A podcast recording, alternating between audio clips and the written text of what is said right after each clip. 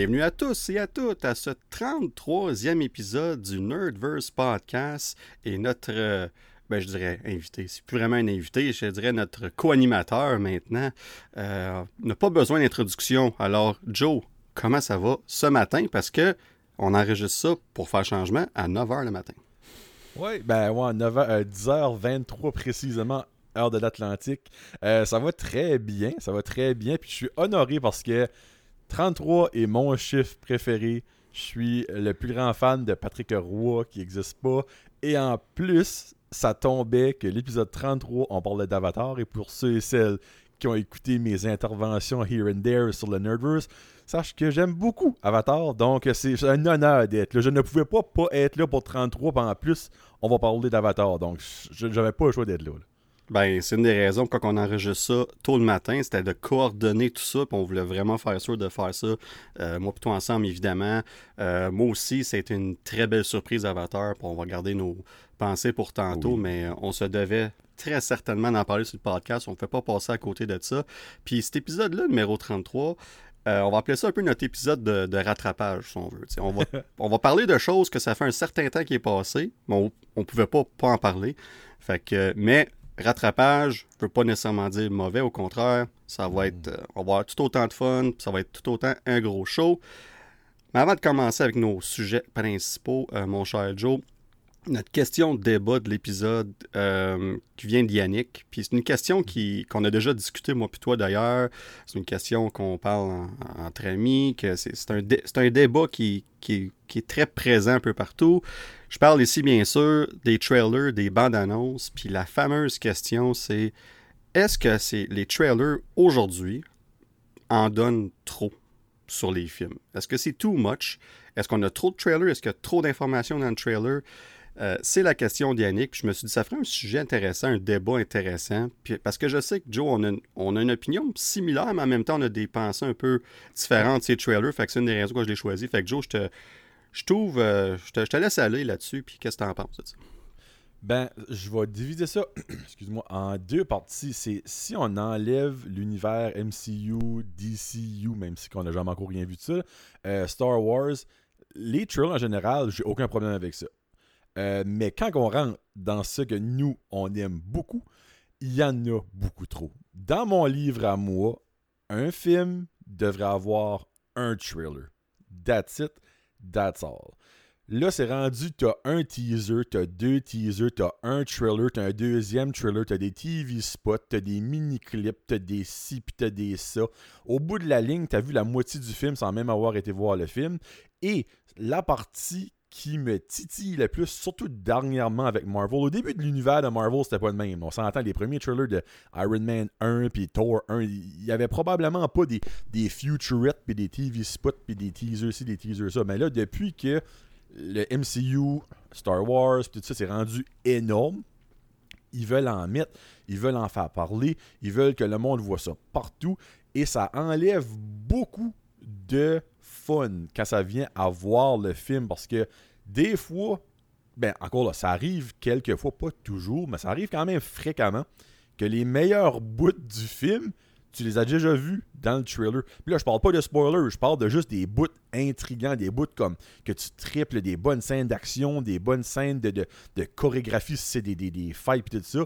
Tu les as déjà vus dans le trailer, ben c'est plate en maudit. Puis on dirait, plus que ça va, plus qu'ils en mettent, puis plus qu'il y a des différentes versions, puis comme tu as la version nord-américaine, tu as la version asiatique, tu as la version aussi, la version ça, ben comme toutes les versions ont des tweaks différents, mais comme quand à ça avec les médias sociaux, YouTube, le monde font des montages, puis ils, coupent tout ça, puis c'est fou à quel point tu vois beaucoup du film avant même d'avoir été voir le film. Comme on avait parlé, je crois, c'était même pas personnel, moi, toi, c'était sur un épisode.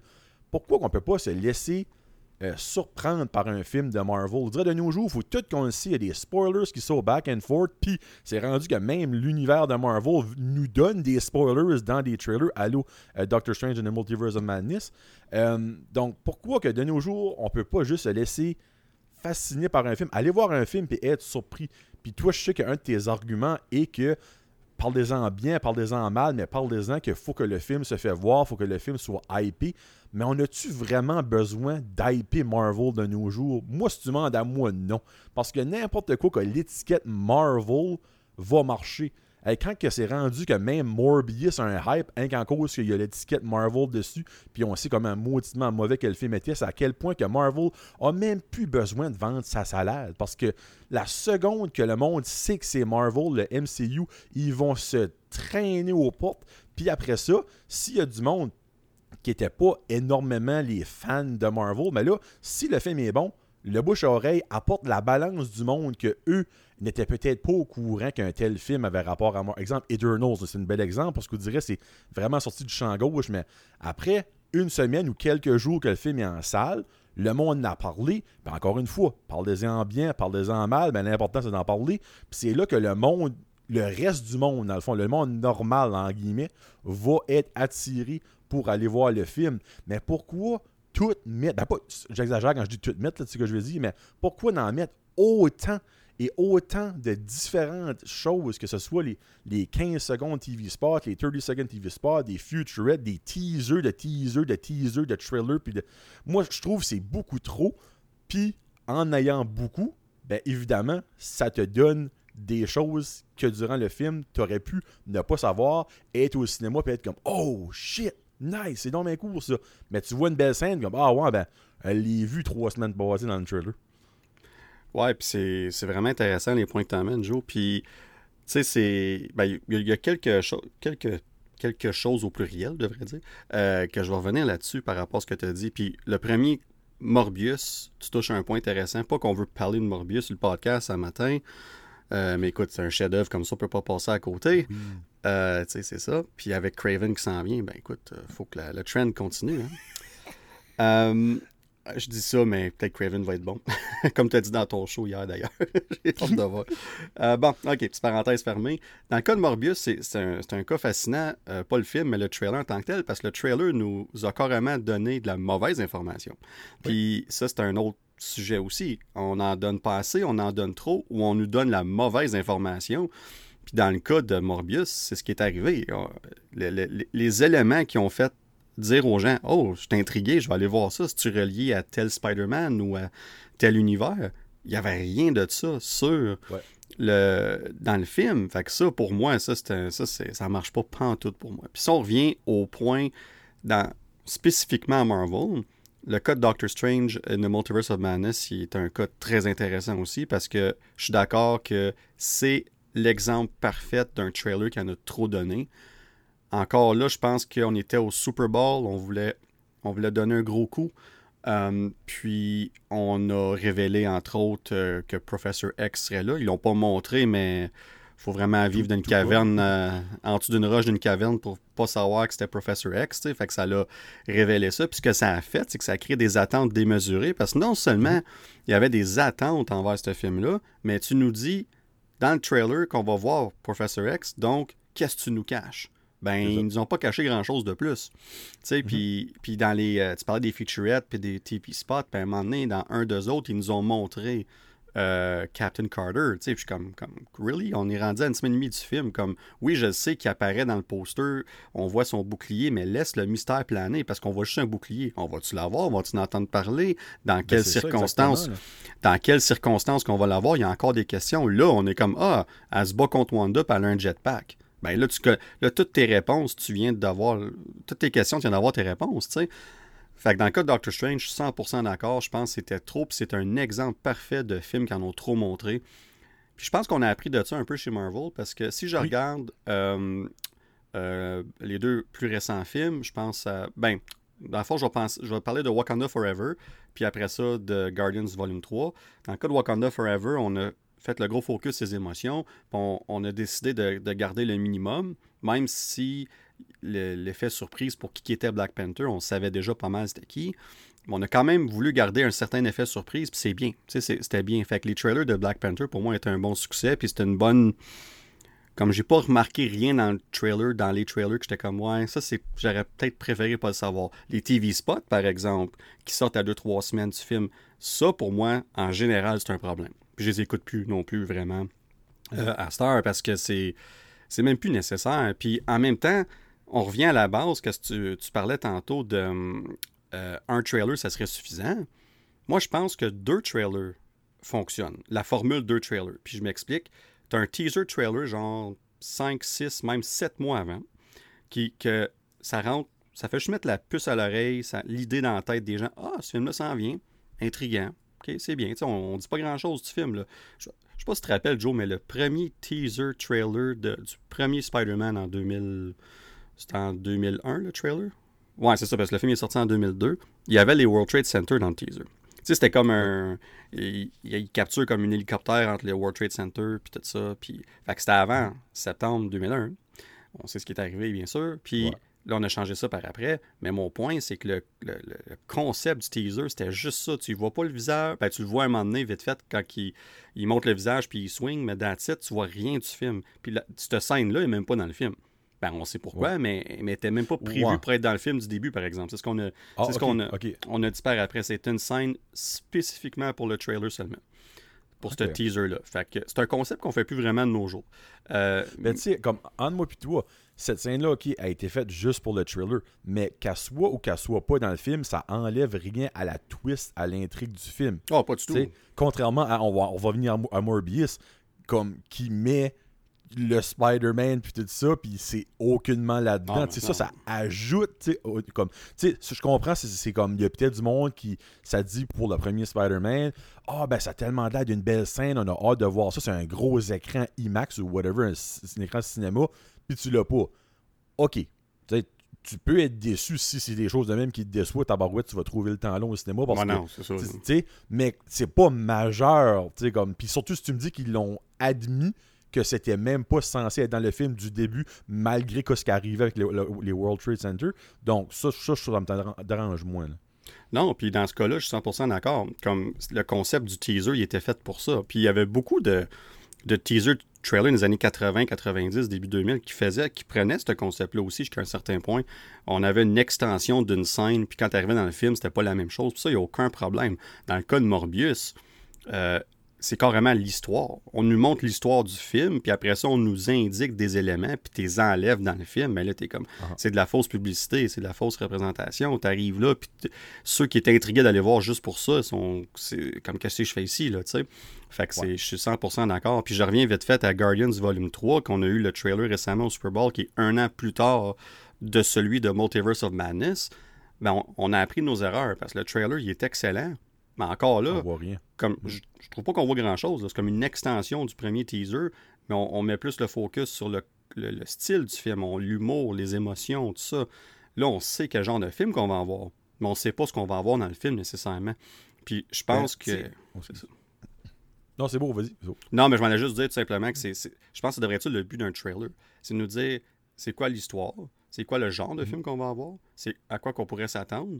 Mais pour le reste, on, on devrait enlever ça le plus possible. je pense que le, trailer de Guardians Volume 3 est un exemple, autant que Multiverse of Madness est un exemple parfait de, choses à pas faire. Je pense que le trailer de Volume 3, Guardians, c'est un exemple de choses à faire pour l'avenir, pour les trailers, surtout de Marvel ou de Star Wars, DC, peu importe, les films qui comportent beaucoup de spoilers. Euh, je pense que dans des situations comme ça, c'est encore plus primordial parce que tu l'as super bien dit. Comme Guardians, tu pas besoin de montrer un gros cliffhanger pour que les gens y aillent le voir.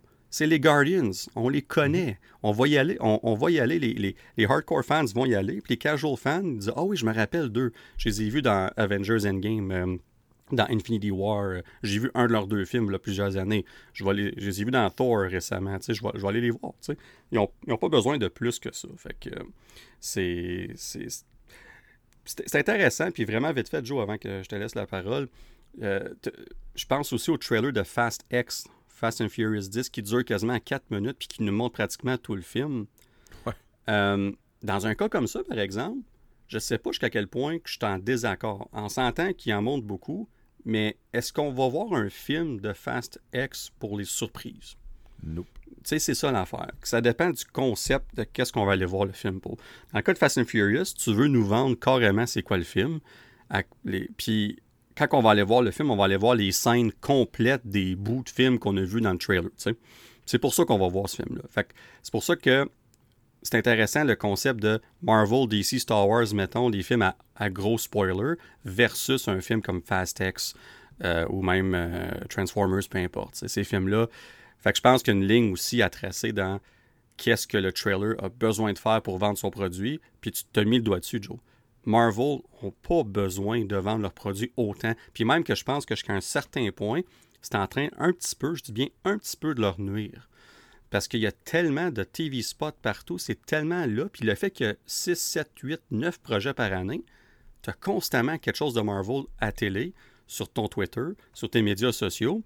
Puis moi, ben, je pense à des, des une couple de mes chums qui sont des, plus des fans casual. Ben, à un moment donné, ils sont comme, comme j'ai pas besoin de voir ça. Je veux juste aller voir le film. Il y en a plusieurs d'entre eux que moi, je regarde même plus. Fait que euh, t'as as 100% raison, Joe. C'est, dans le fond, tu, tu marques. ça se dit en anglais, là, you, market your brand. Là, tu, tu promouvois ton, ta, compagnie, tu promouvois ton, ta franchise, si on veut. Ben, Marvel parle par eux-mêmes. Je pense que aller plus vers le teaser, pour moi, serait une formule idéale. Puis euh, Avengers Endgame est le meilleur exemple avec ça. Le deuxième trailer d'Avengers Endgame nous montre absolument rien, mais c'est un de mes trailers préférés à vie. Euh, j'étais dans, mon char, puis je, faisais des fist bumps dans les airs tout seul dans le parking du McDo, parce que je m'étais parké pour l'écouter quand j'ai vu qu'il est sorti, puis on ne nous montre rien. T'as pas besoin de nous montrer quelque chose, mais le trailer est tellement bien fait euh, que ça fait la job. Fait que tout ça pour dire que euh, comme on dit en anglais, less is better sometimes, là, comme le moins c'est mieux. Puis euh, je pense dans un cas comme ça, surtout pour Marvel, je pense que c'est la meilleure chose. Je sais pas si tu de quoi, Joe. Est-ce que tout à l'heure tu voulais dire quelque chose, puis j'ai ben, continué, mais. je voulais comme rajouter une petite anecdote que j'ai vécue justement en fin de semaine lors du Super Bowl. Comme nous autres, on a un gros Super Bowl party, on est tout le temps comme une dizaine de gars. Puis la moyenne d'âge, moi je suis le plus jeune à, 30, j'ai 35 ou 36, en tout cas, euh, je pense que j'ai 35 ans. Euh, puis ça va jusqu'à 55. Tu sais, comme la, moyenne joue, il y a un 20 ans de 35 à 55 entre les 10 personnes qui est là. Puis, le, c'est-tu, euh, je, me rappelle pas si c'est le trailer de Ant-Man ou le trailer de Guardian qui a venu en premier lors Super Bowl, mais comme le premier qui a venu, il y a un des gars dans la quarantaine, mi-quarantaine, qui dit encore un esti de film de Marvel. Puis quand il m'a comme dit, il a dit ça, puis j'ai comme resté sur le chat, je suis comme quoi ce qu'il dit Ben c'est tout un que ça que c'est. Il dit c'est rien que ça qu'on voit à la télévision, des maudits films de Marvel, les fourmis d'un bord, puis comme les, les, la panthère de l'autre bord. Il dit c'est dans ma tannesse, puis comme j'ai écœuré. Puis les autres ont commencé à parler de ça, puis comme j'étais le seul tout fait un seul, moi qui était comme, OK, pro Marvel, comme, ben c'est le fun. Tous les autres, c'est comme, même en ligne, est passé à d'autres choses, comme, revenez c'est le fun d'avoir des films originaux. Puis après ça, il y a eu la trailer de, euh, de Indiana Jones. Et là, ils ont, les autres, ils ont venu palmer, comme, enfin, esprit, comme, d'autres choses que Marvel. Puis je dirais, ça m'a comme fessé. Tu sais, je suis comme, c'est OK, c'est peut-être pas des die-hard fans de Marvel, ce monde-là, mais je sais for a fact qu'il y en a là-dedans qui ont vu les Iron Man, qui ont vu les Thor, qui ont vu les Avengers. Mais je pense qu'il y a du monde, pas nous autres, mais il y a du monde qui commence à être tanné. Je crois que Marvel est en train de se saturer pour un certain bassin de, fans. Ben, je pense que une des raisons pourquoi que. On va en reparler lors du prochain épisode plus en détail, mais euh, Kev, notre cher Kev, national, international, euh, a fait une entrevue, euh, je pense c'est. C'était-tu hier ou avant-hier? C'était avant-hier. A fait une mhm. entrevue avec Variety, je pense. Puis d'habitude, Kev, il dit pas grand-chose. Mais cette entrevue-là, un, était très longue. Puis deux, il a quand même dit beaucoup de choses très intéressantes qu'on va garder pour le prochain épisode. Mais un des points qui a amené, parce que tu en parles en ce moment, donc on va en parler vite fait, c'est le fait que phase 5 et phase 6, donc les prochains quelques années, on va voir une distance entre chaque projet. On va mhm. voir un peu moins de projets. Puis ça va commencer dès cette année, parce que là, on a trois films en six mois. Tu sais, comme on, on, a Ant-Man qui sort demain, ben, à soir, dans le fond. Puis, puis après ça, on a euh, Guardians en mai, puis en fin juillet, on a The Marvels. Mais après ça, on n'a rien avant mai 2024 avec mhm. Captain America 4. Puis quand que je parlais de ça avec euh, euh, mon, cher ami Kenton, on te salue. Euh, quand je parlais de ça avec lui, un peu comme tes chums au Super Bowl, il a dit Tu sais quoi, je pense que ça va faire du bien. Puis il n'a pas comme bâché Marvel, rien. Mais un peu comme eux autres, je pense que lui, il est comme OK, ça devient normal de voir quelque chose de Marvel à la télé ou au cinéma. Fait qu'il est comme Ça va faire du bien. Puis c'est peut-être une bonne chose. Puis comme moi, c'est absolument. surtout qu'on va revenir dix mois plus tard qu'un film comme Captain America 4 qui semble qu'il va être très gros, puis on en reparle encore une fois, on garde ça pour un épisode ou deux prochain pour aller en détail, mais on revient qu'un bang. Peut-être que Mhm. c'est ça que Marvel a besoin, un petit électrochoc comme ça, que Oui. prenant un petit break, il va, il- puis il va y avoir quelques séries sur Disney+, mais on sait que les séries, c'est plus spécifique. Euh, c'est pas tout le monde qui va écouter les séries. Fait que, euh, les gens qui choisissent de pas l'écouter, vont être comme whatever. Eux autres, s'il faut que juste sur le cinéma, ben, un break de 10 mois, quand il va arriver à Captain America au mois de mai, après tout l'hiver, l'été arrive, on a un quatrième Captain America. Hey, là, les gens vont être, là, ils vont être excités. Là, ils vont avoir hâte. Puis, euh, fait que je pense que euh, ton point, est excellent. Puis, ça, revient à ce qu'on parle tout le temps. Mais, mais là, si on regarde le focus, c'est trailers, c'est ça que c'est. C'est que si c'est bien beau qu'ils sont au cinéma, mais si tu as 2, 3, 4 trailers par film, puis tu as un film aux 3-4 mois, ben tu as constamment quelque chose à télé de Marvel. Puis c'est ça qui crée les réactions, un peu comme que euh, toi, tu as entendu à ton party de Super Bowl, puis comme que moi, j'entends à travers mes amis aussi. Puis, euh, écoute, c'est. Je pense qu'au bout de la ligne, un trailer doit. La job d'un trailer, c'est de nous vendre. C'est de nous vendre nos films, tu sais. Fait que si on est vendu, il n'y a, plus- a plus de besoin après. Fait que, tu sais, c'est comme. Je comprends la formule deux trailers, ça, pour moi, je la, je la trouve euh, très bonne, mais faut que ton deuxième trailer soit quand même un teaser en soi. Puis je pense que c'est là la différence. Puis Marvel, des fois, sont excellents, puis d'autres fois, on, se trompe. Puis je sais pas. Je sais pas si c'est parce que c'est différents groupes qui travaillent, différents groupes qui travaillent sur les différents trailers. Euh, je je suis pas trop sûr comment ça fonctionne à Marvel, si c'est toujours la même gang qui font les trailers ou pas. Mais des fois, on, on peut voir que ça semble être différentes personnes qui le font. Puis on peut voir que Kev, il n'a pas nécessairement toujours le temps de, de- de tout faire un, un quality check, là, une vérification de la Ouais. qualité tout ça. Puis il est comme. Parce que même lui, il était surpris de, de Multiverse of Madness. Même lui, il l'a dit. On a peut-être trop montré. Ben, clairement, Euh, s'il ouais. Claire- clairement, s'il aurait checké avant, ben, il aurait, il aurait pas eu à dire ça parce qu'il aurait vraiment Mhm. dit on, on- mettons les breaks, on va attendre une semaine, deux de plus le trailer, puis on va, euh, on va changer ça. tu sais. Fait que, euh, Ouais. Écoute, on, on verra ce que ça donne, mais euh, je suis d'accord. Je pense que, je pense que le, le moins c'est mieux, mais en gardant en considération, en, en tête aussi que euh, c'est important de rappeler aux gens que ça s'en vient. Puis je pense que c'est ça la différence. Est-ce que tu sors un trailer 3-4 mois avant, puis c'est tout, ou tu en sors un 6-7 mois avant, puis après ça, 2 mois avant. Mais celui de 2 mois avant, tu fais juste, tu sais, comme tu rappelles aux gens. Puis oui, tu peux mettre un- des, des- des scènes euh, comme. C'est tout dans le concept de la bande-annonce, puis on revient à Avengers Endgame. Tant qu'à moi, Ouais. c'est un concept qu'on doit garder constamment. Bon, ben, écoute, Merci on a. Yannick pour la question. Ben oui, écoute, euh, Yannick, un gros merci euh, de, de constamment participer à ces choses-là avec nous autres. C'est c'est vraiment le fun. Puis ça crée des conversations super intéressantes, euh, bien sûr. Et là, mon cher Joe, on va aller dans l'univers, euh, dans une galaxie euh, très, Près très loin. Ouais, près de chez nous. Le pire, c'est que, j'ai- le pire, c'est que je pense- j'ai pensé à dire ça. Puis je suis comme, non, c'est pas la bonne chose. Puis ah, c'est tellement un classique, ça aussi. Euh, près de chez nous, mais quand même loin en même temps. On va dire ça comme ça. Euh, on parlait d'Andor. Puis oui, ça fait, ça fait quasiment trois mois que c'est fini. Quasiment trois mois. Décembre, janvier. Ouais, c'est, ça démontre à quel point que le temps des fêtes, ça a été occupé. Puis tout ça. Puis, euh, mais ça reste qu'on pouvait pas passer à côté. Euh, on se devait parler de ça. Puis moi, je vais commencer, Joe, là-dessus. Puis cette série-là, c'est un coup de cœur énorme pour moi. J'ai capoté ben raide. Un de mes films de Star Wars préférés, c'est Rogue One. Puis il y a beaucoup de gens qui ont chialé contre Rogue One. Je trouve que si on, si on exclut toute la controverse de Last Jedi puis tout le kit, c'est, vraiment là que ça a commencé le chiolage, si on veut, sur Star Wars, le chiolage moderne, je devrais dire, de nos jours, des médias sociaux, parce que les, les prequels, ils étaient avant les médias sociaux. Mais, euh, je trouve que Rogue One, c'est celui qui était le plus euh, divisif. Ça dit-tu en français, divisif? Je- Ben, je vais dire oui parce que ça sonne bien, moi, je trouve. Divisif. ben, bon, en tout cas, ça se dit pas, on l'invente. OK? Puis, let's go. Puis, euh, la raison pourquoi, c'est que ça sortait de la formule habituelle de Star Wars. Puis, euh, on va en reparler tantôt, mais le, le- le fameux, la fameuse zone de confort des fans de Star Wars est, est- est très présente. Puis, je trouve que Andor sort de, de cette zone de confort-là. Puis, pour certains, ça marche, ça marchera pas. Puis, pour d'autres, ça va marcher. Moi, là, ça l'a vraiment, mais vraiment fonctionné. Comme Andor, pour moi, est la meilleure série de Star Wars qu'ils ont faite, ex, ex euh, en égalité, on va dire, avec Mandalorian.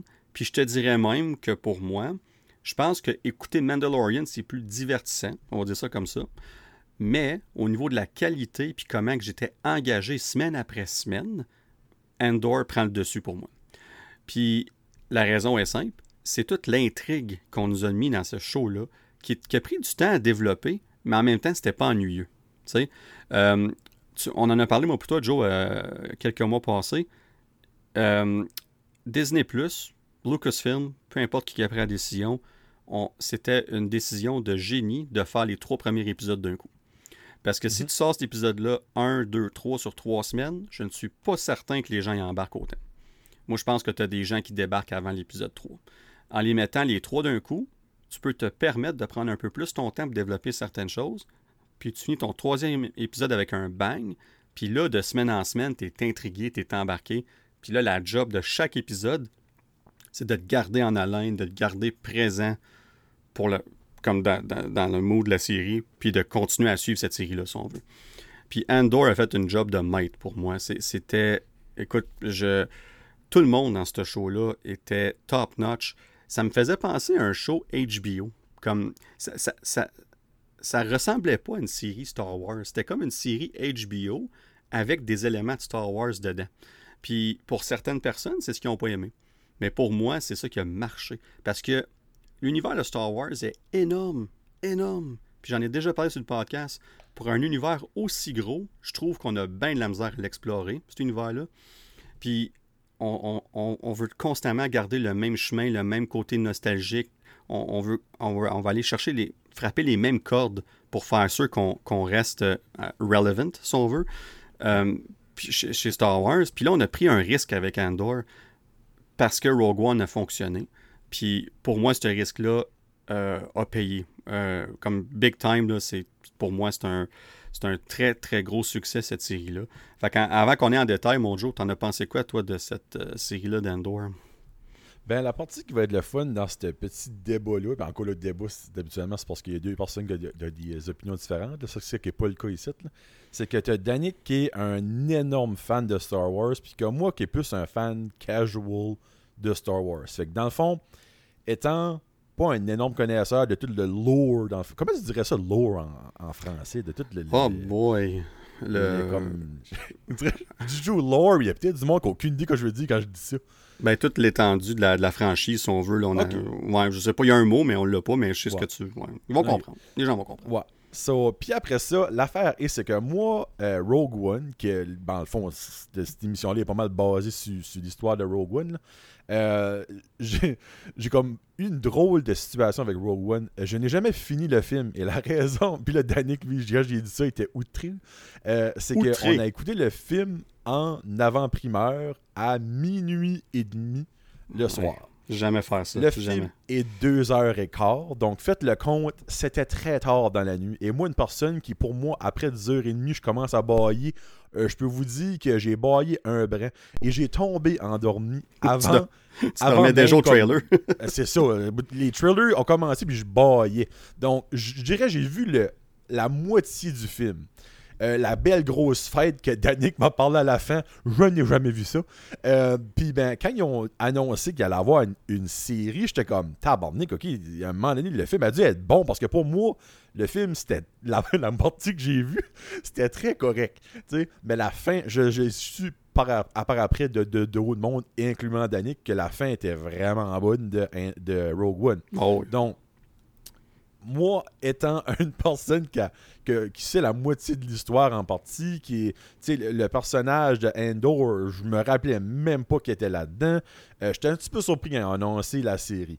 Donc, j'ai embarqué là-dedans avec très peu, sinon pas d'attente, pour être bien honnête avec toi, autre que habituellement, ce que Star, euh, Star Wars fait, c'est bon. Donc, je me dis, regarde, ça risque d'être bon, ça peut pas être mauvais. J'ai vraiment aimé ça. Je te mentirais pas que la façon que la série est faite, ça m'a pris un petit bout à, guetter. Mais basically, tu as quatre histoires dans la série. Tu as trois, pratiquement trois histoires, euh, trois épisodes par histoire. Puis j'ai remarqué, si je me fais à mes notes de IMDb, parce que j'aime toujours mettre des notes sur 10 sur IMDb, parce que pour faire monter ou descendre la, popularité de l'émission, moi je suis quand même fair, je suis pas comme le monde qui bâche She-Hulk sans même l'avoir vu. Euh, le 1 et 2 épisodes de la première histoire ont toujours des notes un petit peu plus basses, mais la finale, si on peut mettre dans guillemets le troisième épisode de cette mini-histoire-là, c'est toujours bon. C'était genre comme épisode 1 et 2, j'avais 7, 7. Épisode 9, 3, euh, j'ai mis 9. Épisode 4 et 5, j'avais 8, 8. Épisode 6, j'ai mis 10. Euh, épisode 7 et 8, j'avais 8, 8. Épisode 9, j'ai mis 9. Mais les trois derniers épisodes, j'ai 10 across the board parce que j'ai tripé. C'était un temps, mon juron euh, de l'émission, sur ces trois derniers épisodes-là. Overall, dans l'ensemble, j'ai vraiment aimé ça. Pour moi, c'est même pas proche de Mandalorian, par exemple. J'aime beaucoup plus Mandalorian parce que, je l'ai déjà expliqué, Daniel le sait, moi j'ai besoin de l'action. Comme moi, trop de parlage, trop de, développement de personnages, trop d'intrigues sous-entendues de personnages qu'on a vu une fois. On est censé. Comme moi, tu me perds. Moi, j'ai besoin de l'action, j'ai besoin du jus. Mais les épisodes que j'ai aimés dans la série, si vous allez les voir, c'est des épisodes avec beaucoup d'action. Donc, tandis que pour moi, Mandalorian, c'est back à back à back à back l'action au coton. Mais j'ai quand même beaucoup aimé Endor. J'ai vraiment hâte à la saison 2, même si on sait pas mal où ce que ça s'enligne.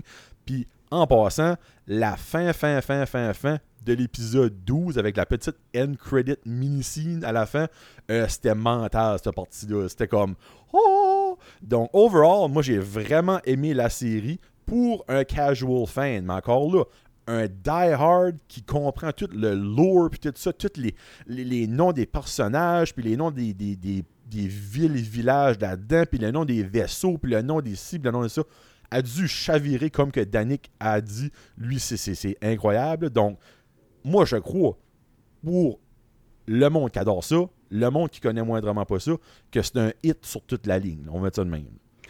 Non, puis avant qu'on aille plus loin, je vais juste. Euh, on n'a pas fait encore, mais je vais faire un gros spoiler alert. Donc, alerte au spoiler euh, pour le reste de l'épisode. Tout simple que ça. parce qu'on. Andor, après ça, Avatar 2, puis après ça, on va parler de la phase 4 de Marvel, puis évidemment, on parle de les projets qui ont passé. Donc, ça va être euh, des spoilers aussi. Euh, puis non, euh, je suis 100% euh, d'accord. C'est intéressant d'avoir ta perspective aussi, Joe, là-dessus, d'avoir la perspective d'un casual fan sur cette série-là. Puis de voir comment tu perçois la série versus comment moi je l'ai perçue. Puis tu parlais entre autres de. Comme tu parlais de l'action, puis tout ça. Puis moi, ben, comme. mes séries préférées, comme une de mes séries préférées ever pour moi, c'est Breaking Bad. c'est comme, c'est la série qui, pendant deux, deux saisons complètes, il se passe pas grand-chose. Exactement. Puis même moi, ça m'a pris trois fois, trois essais à finir la première saison de Breaking Bad. Fait que j'ai débarqué deux fois. Puis la troisième fois, j'ai continué, puis c'est devenu une de mes meilleures séries ever, tu sais. Mhm. Puis euh, une autre série que je tripe, c'est Succession, qui est d'ailleurs la saison 4 s'en vient euh, dans quelques semaines à peine. Euh, puis encore une fois, beaucoup de parlage, tu sais. Fait c'est sûr que moi, ça vient me chercher un peu plus euh, parce que j'aime j'aime une intrigue qui se développe tranquillement, mais qui a un effet crescendo puis que ça monte d'épisode en épisode. Puis là, pour moi, ça te. Si la finale est réussie, dans ce cas ici, ça l'était clairement, mais si la finale est réussie, ça te récompense d'avoir été patient, d'avoir suivi cette intrigue-là, puis le développement des personnages. Fait que pour moi, c'est euh, moi c'est mon genre de série. Puis j'adore l'action aussi. Là. Comme, tu sais, j'aime, j'aimais voir les, scènes d'action. Je trouve que ça l'ajoute au, au show, c'est important. Euh, les effets visuels dans Endor World étaient excellents aussi. Euh, mais pour moi, ça a été. Puis comme j'ai dit tantôt, au niveau divertissement seulement, je préfère Mandalorian. Tu sais, c'est comme c'est pas. C'est pas le même genre de série du tout mais au, niveau de, de, style, d'exécution, de, qualité, puis tout ça, puis du fait que j'avais hâte semaine après semaine, euh, euh, Andor prend juste pour dire le dessus en cause de ça, mais pour moi, ça démontre que et Mandalorian et Andor sont euh, deux séries excellentes en soi, puis c'est excellent pour Star Wars, qui en ce moment est strictement sur Disney ⁇ mais ça fonctionne tellement bien. Puis même des séries comme Boba Fett, que ça, ça a un peu fait poète-poète euh, pour plusieurs personnes. Puis Ça en crime, ça. Ouais, c'est ça. Boba Fett, poète, poète, c'est ça. Euh, c'était même pas voulu, ça le fait. Mais, euh, puis, je t'ai même pas écrit sur mes notes, celle-là. Mais, euh, ça pour dire que c'était quand même, il y avait quand même du bon dans cette série-là, tu sais. Puis, Ah, ben oui, ben oui. Il y avait Mandalorian. Ouais, c'est ça. Luke Skywalker, puis tu sais, comme il y avait des gros éléments, mais même si t'enlèves ces éléments-là, le côté, les quatre premiers épisodes de, de Boba Fett, euh, il y avait des, des bons éléments quand même. La- La qualité était là. Oui. C'était juste Mhm. que je pense qu'on s'est vite rendu compte que. Je pense qu'on s'est rendu compte pendant qu'on faisait le show qu'on pouvait pas étirer ça sur sept épisodes. C'est exactement. Tu sais, c'est- un petit peu comme si que dans le MCU, tu aurais un personnage avec très peu d'histoire, puis tu décides de faire une série dessus au lieu de faire un special presentation. Et À voilà. un moment donné, tu tires la sauce pas mal trop. Là. Ouais, excuse-moi, mon Dieu, j'avais quasiment un, un petit mute ici, moi, là. là. Bon, tout. Ça, je, voyais, je voyais que ça flashait, j'ai accroché le piton. Euh, mes excuses. Mais non, en tout cas, fait, tout ça pour dire, au niveau de, de, de Andor, pour moi, c'est un gros succès. Puis là, tantôt, j'ai parlé quelque chose d'un d'un élément intéressant. Puis c'était la, la zone de confort des fans de Star Wars. Puis pourquoi je parle de ça, c'est que j'ai vu beaucoup de, discussions, de débats en ligne, des hardcore fans de Star Wars qui ont détesté Andor parce qu'on s'éloignait de ce qu'on aimait de Star Wars en, premier lieu. Que ce soit les, les sables laser, les Jedi, euh, les Sith Lords, comme Darth Vader, tout- toutes ces choses-là. Puis Andor, on est vraiment plus au niveau politique, au niveau euh, le- le- le- le- les dessous de, de ce qu'on a vu dans tous les films. Là, on voit plus le- le- l'extension de cet univers-là. Pour moi, comme j'ai dit tantôt, c'est un élément qui manquait. Mais cette zone de confort-là, chez Star Wars, est, est- est très présente. Puis, c'est, je, je suis curieux de savoir si, à un certain point, ça pourrait faire mal aux prochaines séries de Star Wars. Puis la raison pourquoi je dis ça, c'est que je peux voir beaucoup de fans qui n'ont pas aimé Andor, puis que là, ils regardent d'autres séries qui s'en viennent, puis sont comme Ouais, non, non, ça, ça, c'est, too much, tu sais. Puis même, on, le vit un peu dans Marvel aussi avec le- l'expansion, la- on va reparler tantôt de la phase 4, comment énorme que c'est rendu, puis qu'il y a des gens qui débarquent parce que c'est juste trop.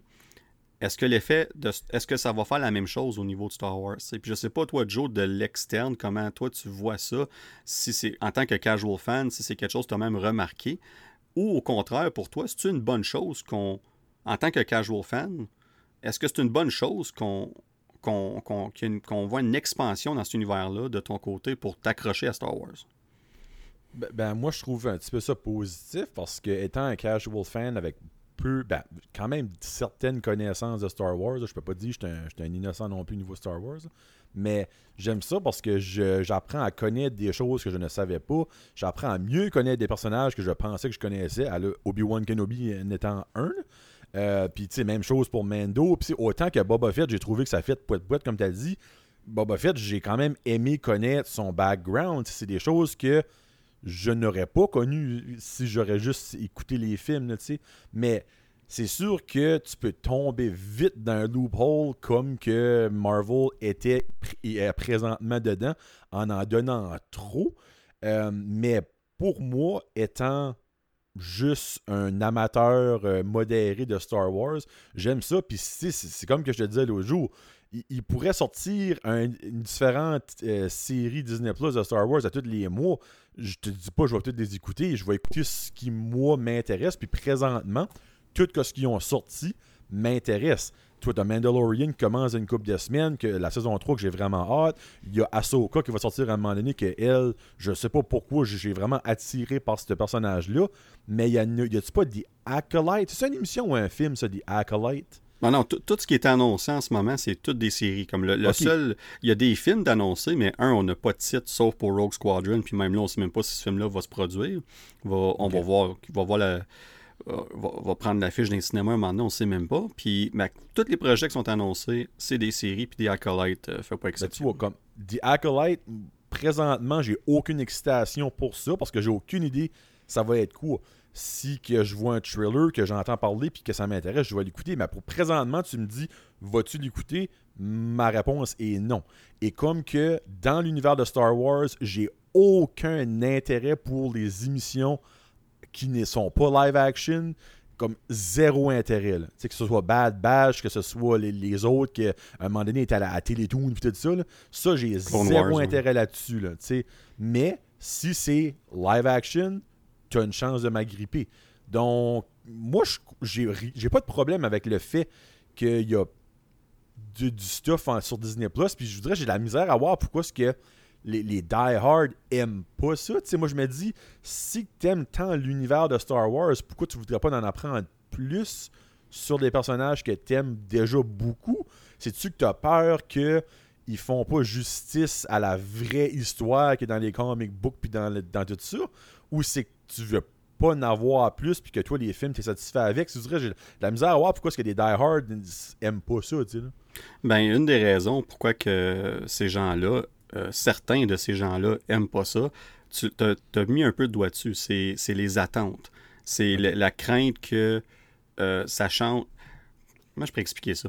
C'est les fans de Star Wars, puis je ne mets pas tous dans le même bateau, mais plusieurs fans de Star Wars sont intenses, puis ont une idée très préconcise de ce que l'univers de Star Wars devrait être.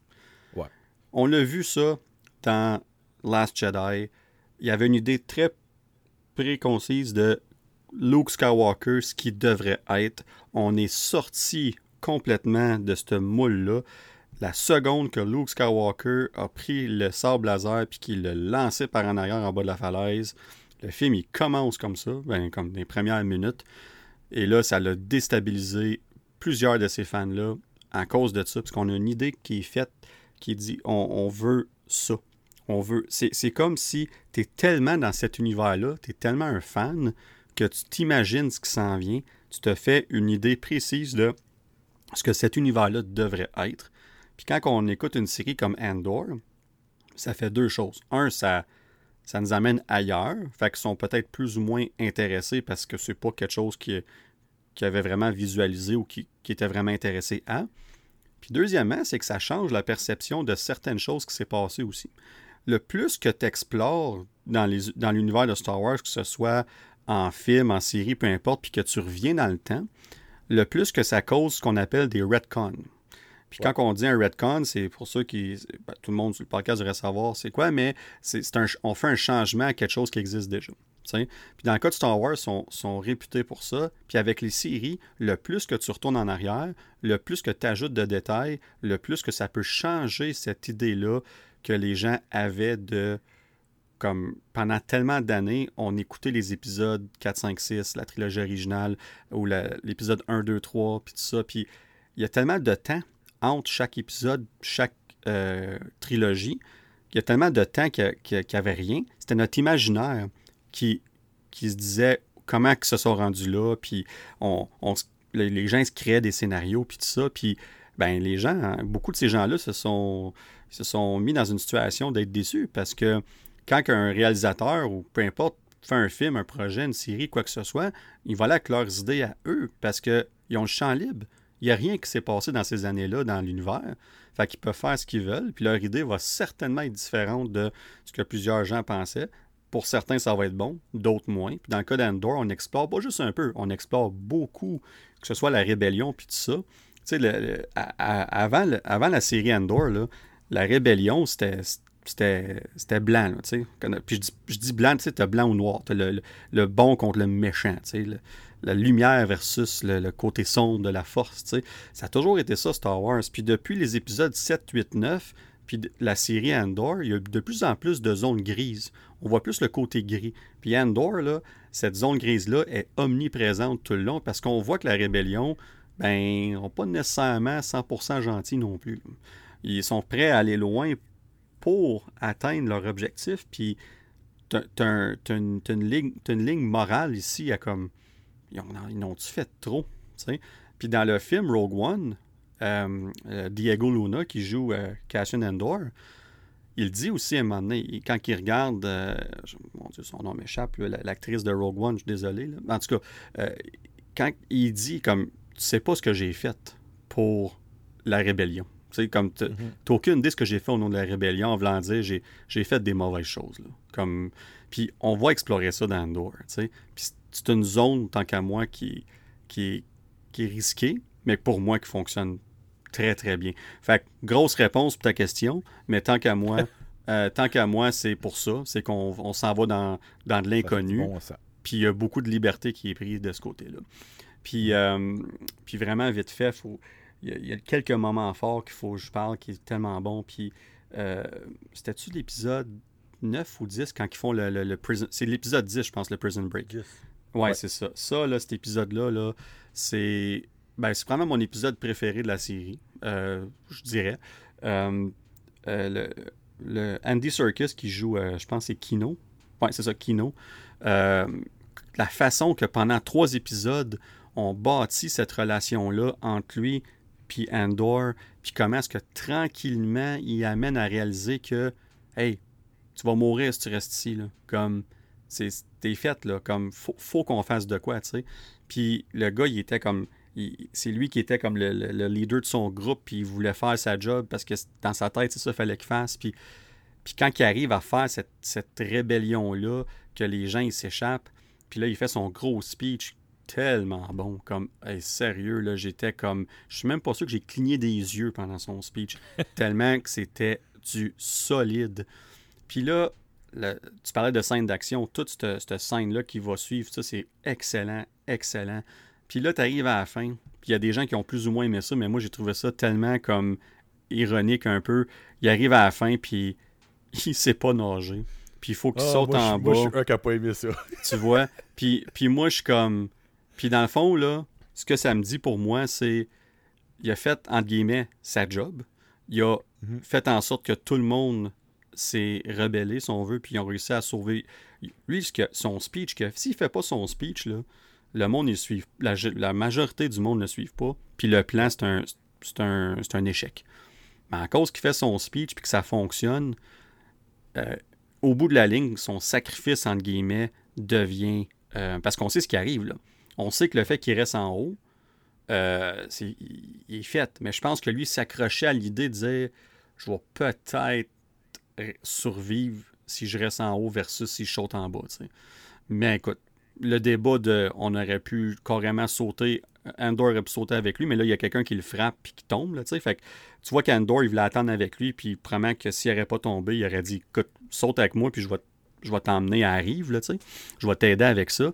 Mais malheureusement, il s'est fait pousser, puis il est tombé. Fait, fait que la façon qu'on a fait l'exé- l'exécution de ça, ça. Euh, il y avait confiance à Andor, personne d'autre. Fait que le fait qu'Andor était là, puis lui, il est comme non, je peux pas sauter, je suis pas capable, tu sais. Anyway, le, le débat est là pour savoir euh, comme si c'était c'était correct ou pas, mais moi, j'ai trouvé ça super. Puis aussi, le, le speech euh, de. Puis je pense, je me trompe pas, c'était-tu dans le même épisode ou c'était l'épisode 11 L'hologramme. Non, pas l'hologramme, le, le speech de euh, Stellan Skar- Skarsgård, son personnage, à la fin de l'épisode, quand il parle, puis qui, justement, son speech, c'est par rapport à qu'est-ce qu'il a fait pour la rébellion, tu sais.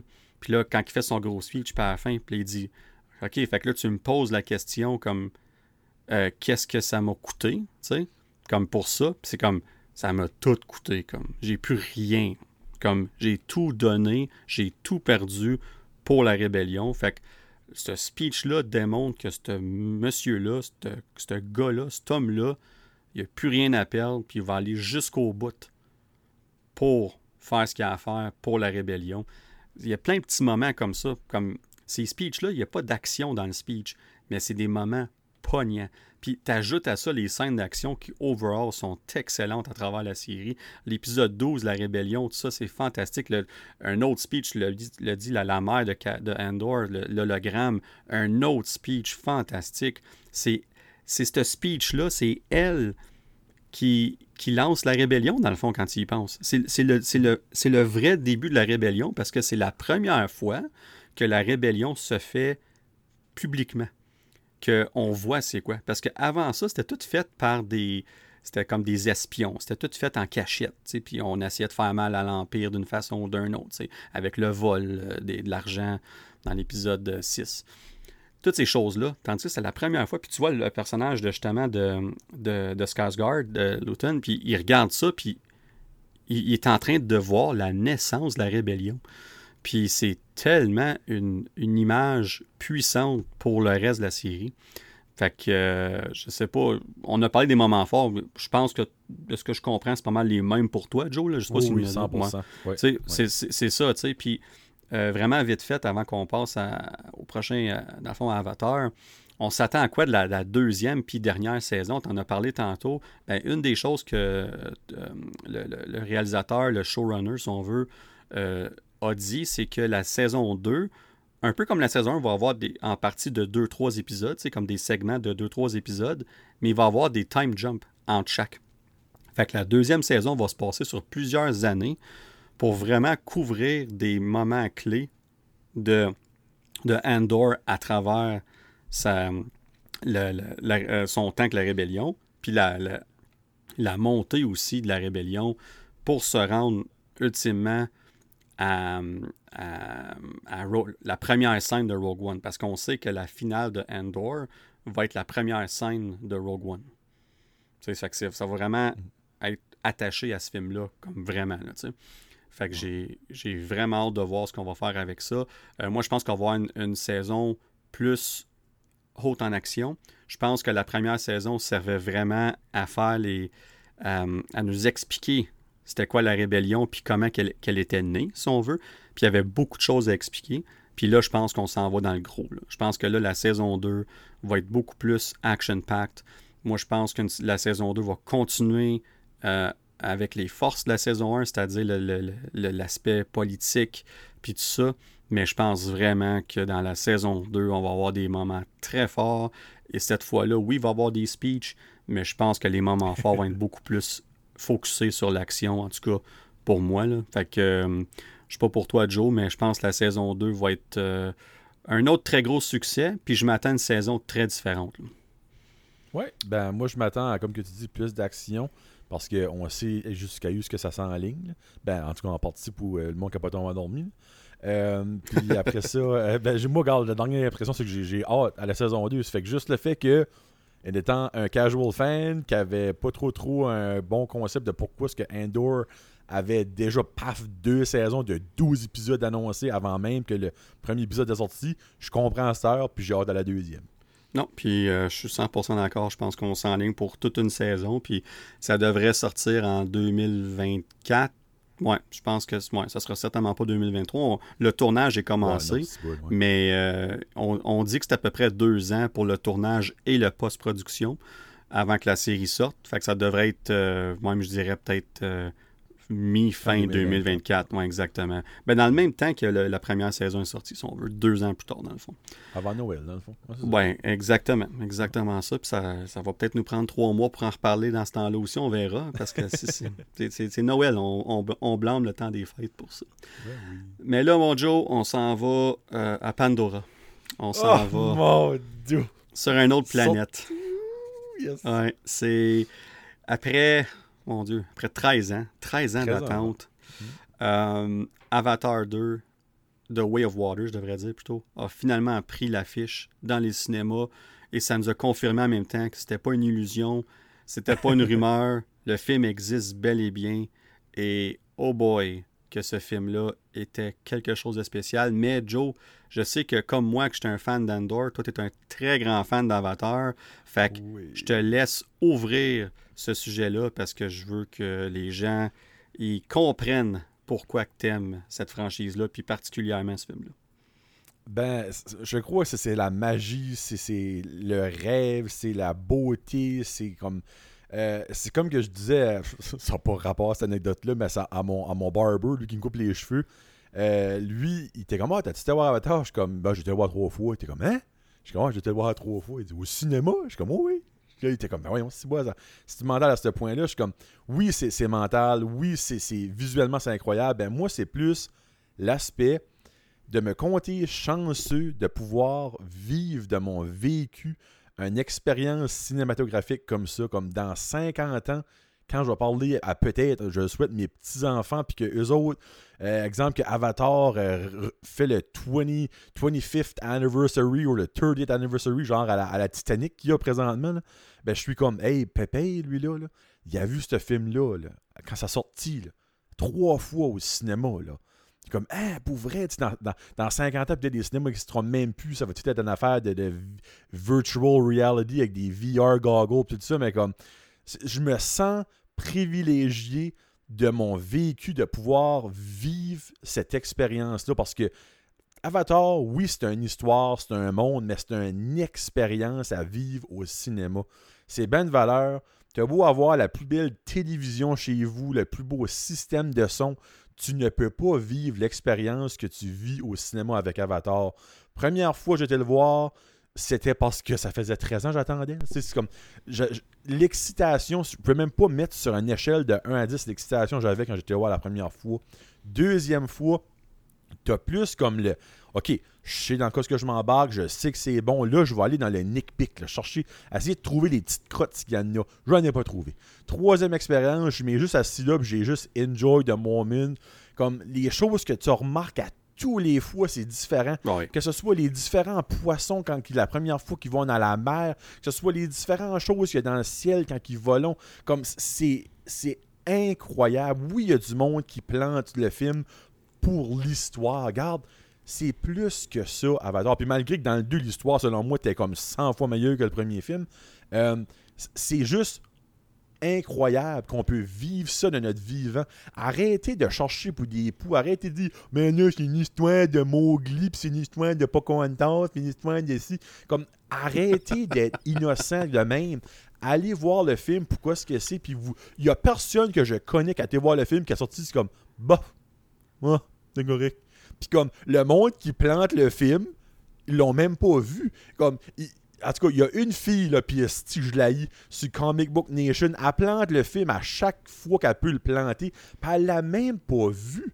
Tu sais, comme moi, ça me chaville comment est-ce qu'il y a du monde qui peut avoir de la haine. On en parlait avec She-Hulk, on a parlé avec Miss Marvel, on va en parler avec d'autres émissions, c'est sûr, qui s'en vient. Tu sais, hey, turn out que, hey, il y a deux autres femmes qui vont avoir des séries Disney Plus, Echo et Iron Heart. Ils vont prendre en cause se faire chier dessus parce qu'il y en a une qui est sourde des muettes, il manque une jambe, puis l'autre, elle est noire. Ça, je peux voir ça venir à 100 000 à l'heure. Mais comme, juste enjoyer ce que la vie vous donne, de pouvoir voir ça de vos yeux vus, de votre vivant. Parce que ce film-là passe présentement à l'histoire et va passer à l'histoire comme un des plus beaux films, des plus grands films niveau argent. Tu sais, on parle pas d'un film qui va se faire oscariser pour son, histoire, mais c'est visual effect, par exemple, donnez-leur leur score tout de suite. Donc, moi, je ne très en attente tu m'avais dit avant le film, tu vas plus aimer ça que le premier, j'aurais ri de ta face. C'est bien de valeur. Pour moi, c'est impossible. Mais non, non, James Cameron, c'est incroyable ce que cet homme-là peut faire de la technologie. Puis je trouve que c'est un shame que ce gars-là est déjà vieux, puis qu'on va le perdre dans une couple d'années, parce que c'est un maître, c'est un, un, master dans la technologie. Comment user la technologie bien. On va mettre ça de même. Ben, il va au-delà de ce que les autres réalisateurs peuvent faire. C'est qu'il y a un contrôle total sur tout ce qu'il fait. Puis, t'as raison. Euh, les, films d'Avatar sont probablement ses derniers films. parce que par le temps qu'ils finissent mhm. Avatar 5, il, il sera, ah plus, il sera plus très jeune, jeune. Il est déjà pas, mais ça va être encore plus rendu là. Puis il n'y a personne qui peut prendre la relève pour des films d'Avatar. Fait que lui, il est all-in là-dessus, puis on verra ce que ça va donner après, c'est Legacy qui est en train de mettre là, lui. Ah, 100%. Ben oui, 100%. Puis, euh, puis là, pour donner raison à ce que tu viens de dire, puis avant que, que j'aille euh, dans mes impressions à moi, allons au box-office. Allons voir ce que les gens en pensent, ce que l'argent dit au niveau de ce que ça peut refléter par rapport à ça. Le premier week-end de, de Avatar, 435 millions. Euh, on compare à No Way Home qui avait fait 520, je pense que c'était 520, 525, mais c'est le seul film depuis euh, Endgame euh, qui a fait euh, ce montant-là, autant d'argent, si on veut, au niveau national, mondial, je devrais dire, excusez. Fait au niveau domestique, donc États-Unis, Canada, 134 millions, et au niveau international, donc le reste du monde, 301 millions pour un total, comme j'ai dit, de 435 millions. Et à ce jour, mon Joe, on est rendu à 2,215 milliards de dollars de recettes pour ce film-là. Je pense que c'est le rendu le cinquième. le troisième. Le troisième. Le troisième, rendu le troisième maintenant? Rentable de l'histoire de tous les temps. Avatar 1, numéro 1, Endgame numéro 2, Avatar. The Way of the Water numéro 2. Et voilà. Ben oui, parce que t'as raison, parce qu'il était rendu cinquième quand il a battu No Way Home.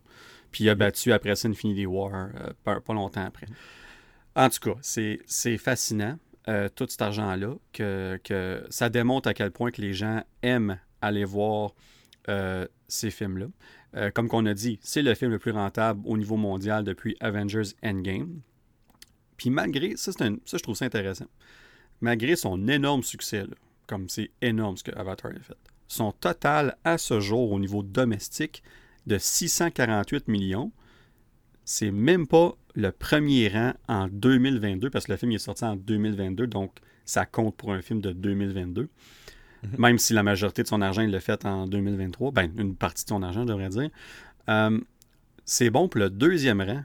Puis le premier rang, mon Joe, un autre classique, notre autre film de l'année, Top Gun. Maverick, avec 719 millions au niveau domestique, Canada, États-Unis. Fait que là, ce que ça nous montre pour Avatar, The Way of Water, c'est que c'est un succès monstre à l'échelle internationale.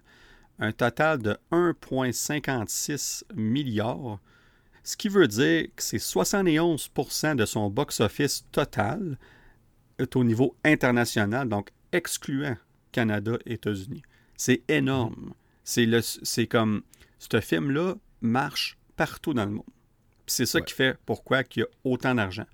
Puis là, les gens, là, t'entends ça en ligne, là, sont comme, ben ça se peut pas. C'est comme, euh, il fait beaucoup trop d'argent, c'est arrangé, c'est sûr. C'est comme, euh, Ben oui, ben vous, oui. compre- vous comprenez pas comment ça fonctionne. C'est même pas les studios qui donnent les montants d'argent. C'est des third, euh, des third party, des compagnies third party, de- tertiaires, qui Ouais. s'occupent de faire ça.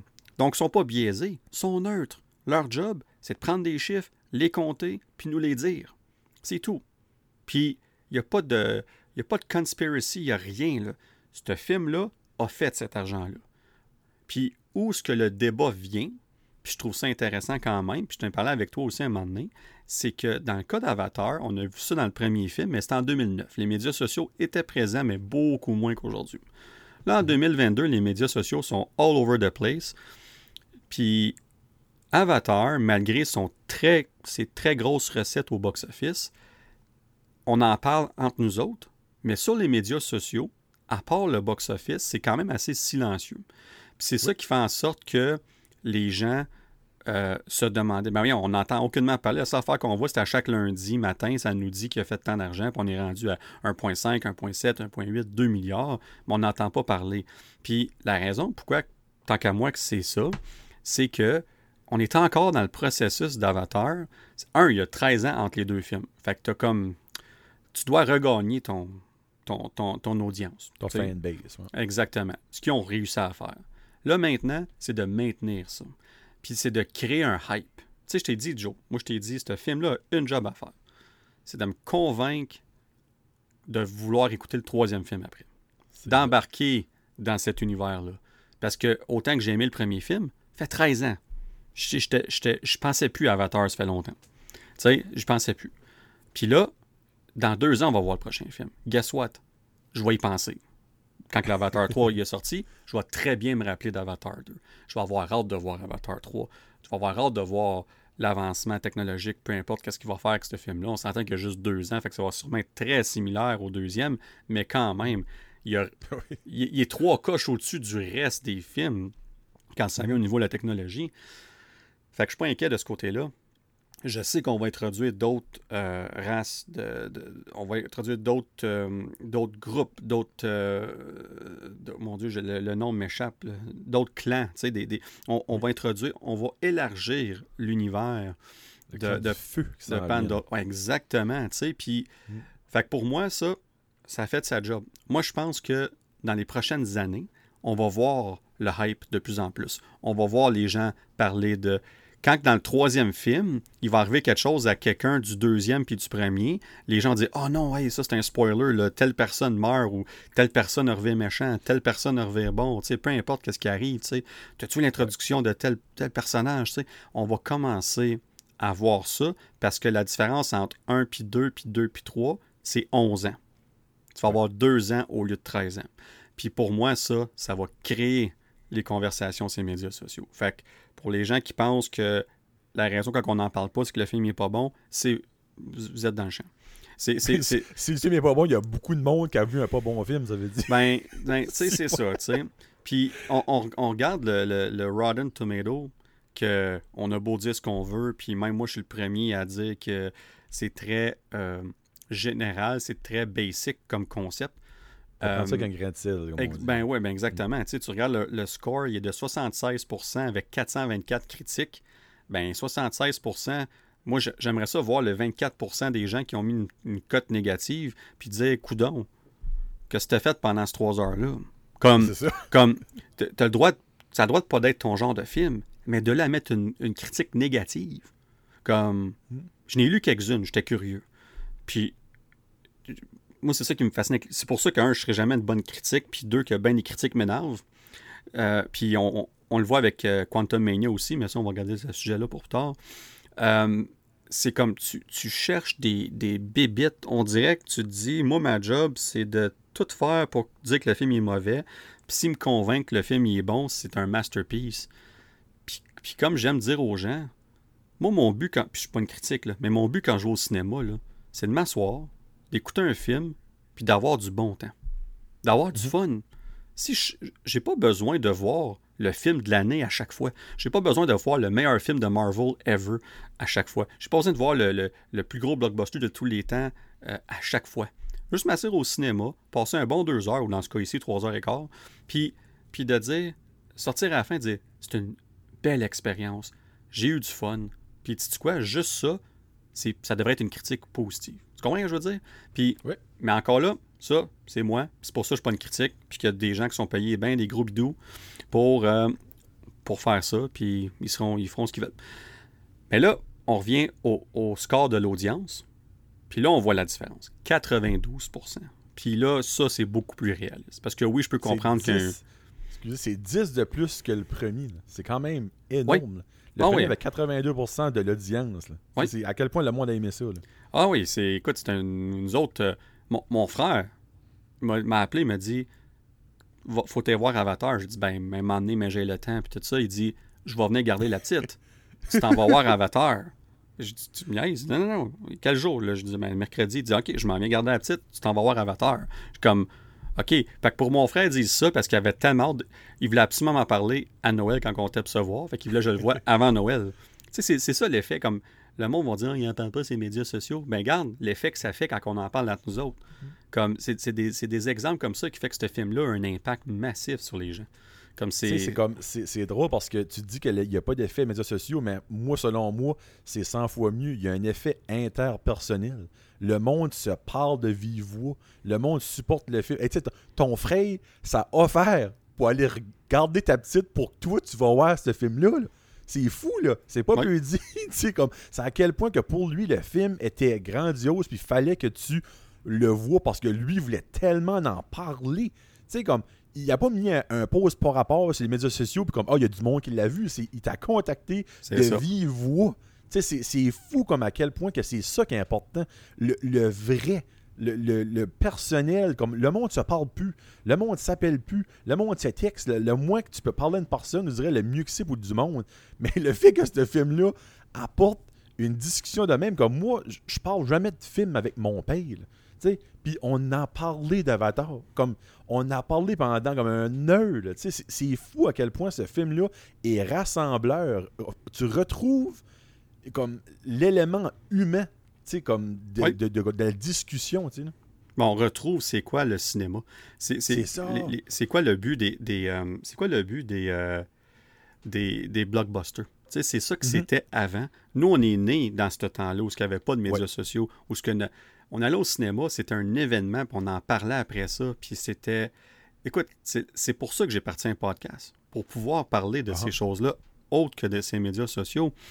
Puis moi et mon frère, on on a, on a des, innombrables soirées autour d'un feu ou peu importe à jaser de toutes sortes de films. Oui, Marvel, puis la connectivité entre les films, mais aussi de toutes sortes de films. C'est des sujets passionnants. Puis quand un film comme ça qui, qui engendre ces conversations-là, tu peux pas mettre ça de côté. Tu l'as super bien dit. C'est tellement important au côté humain, social. C'est énorme dans, les sujets de conversation. Le cinéma est, omniprésent. Puis c'est important de le faire en personne et non pas juste ces médias sociaux. Puis ce film-là nous a rappelé ça. Fait que, non, 100% raison là-dessus. Puis écoute, je pense que à travers tout ça, je pense que ça donne une bonne idée de mes impressions générales. Surprise, j'ai trippé sur le film.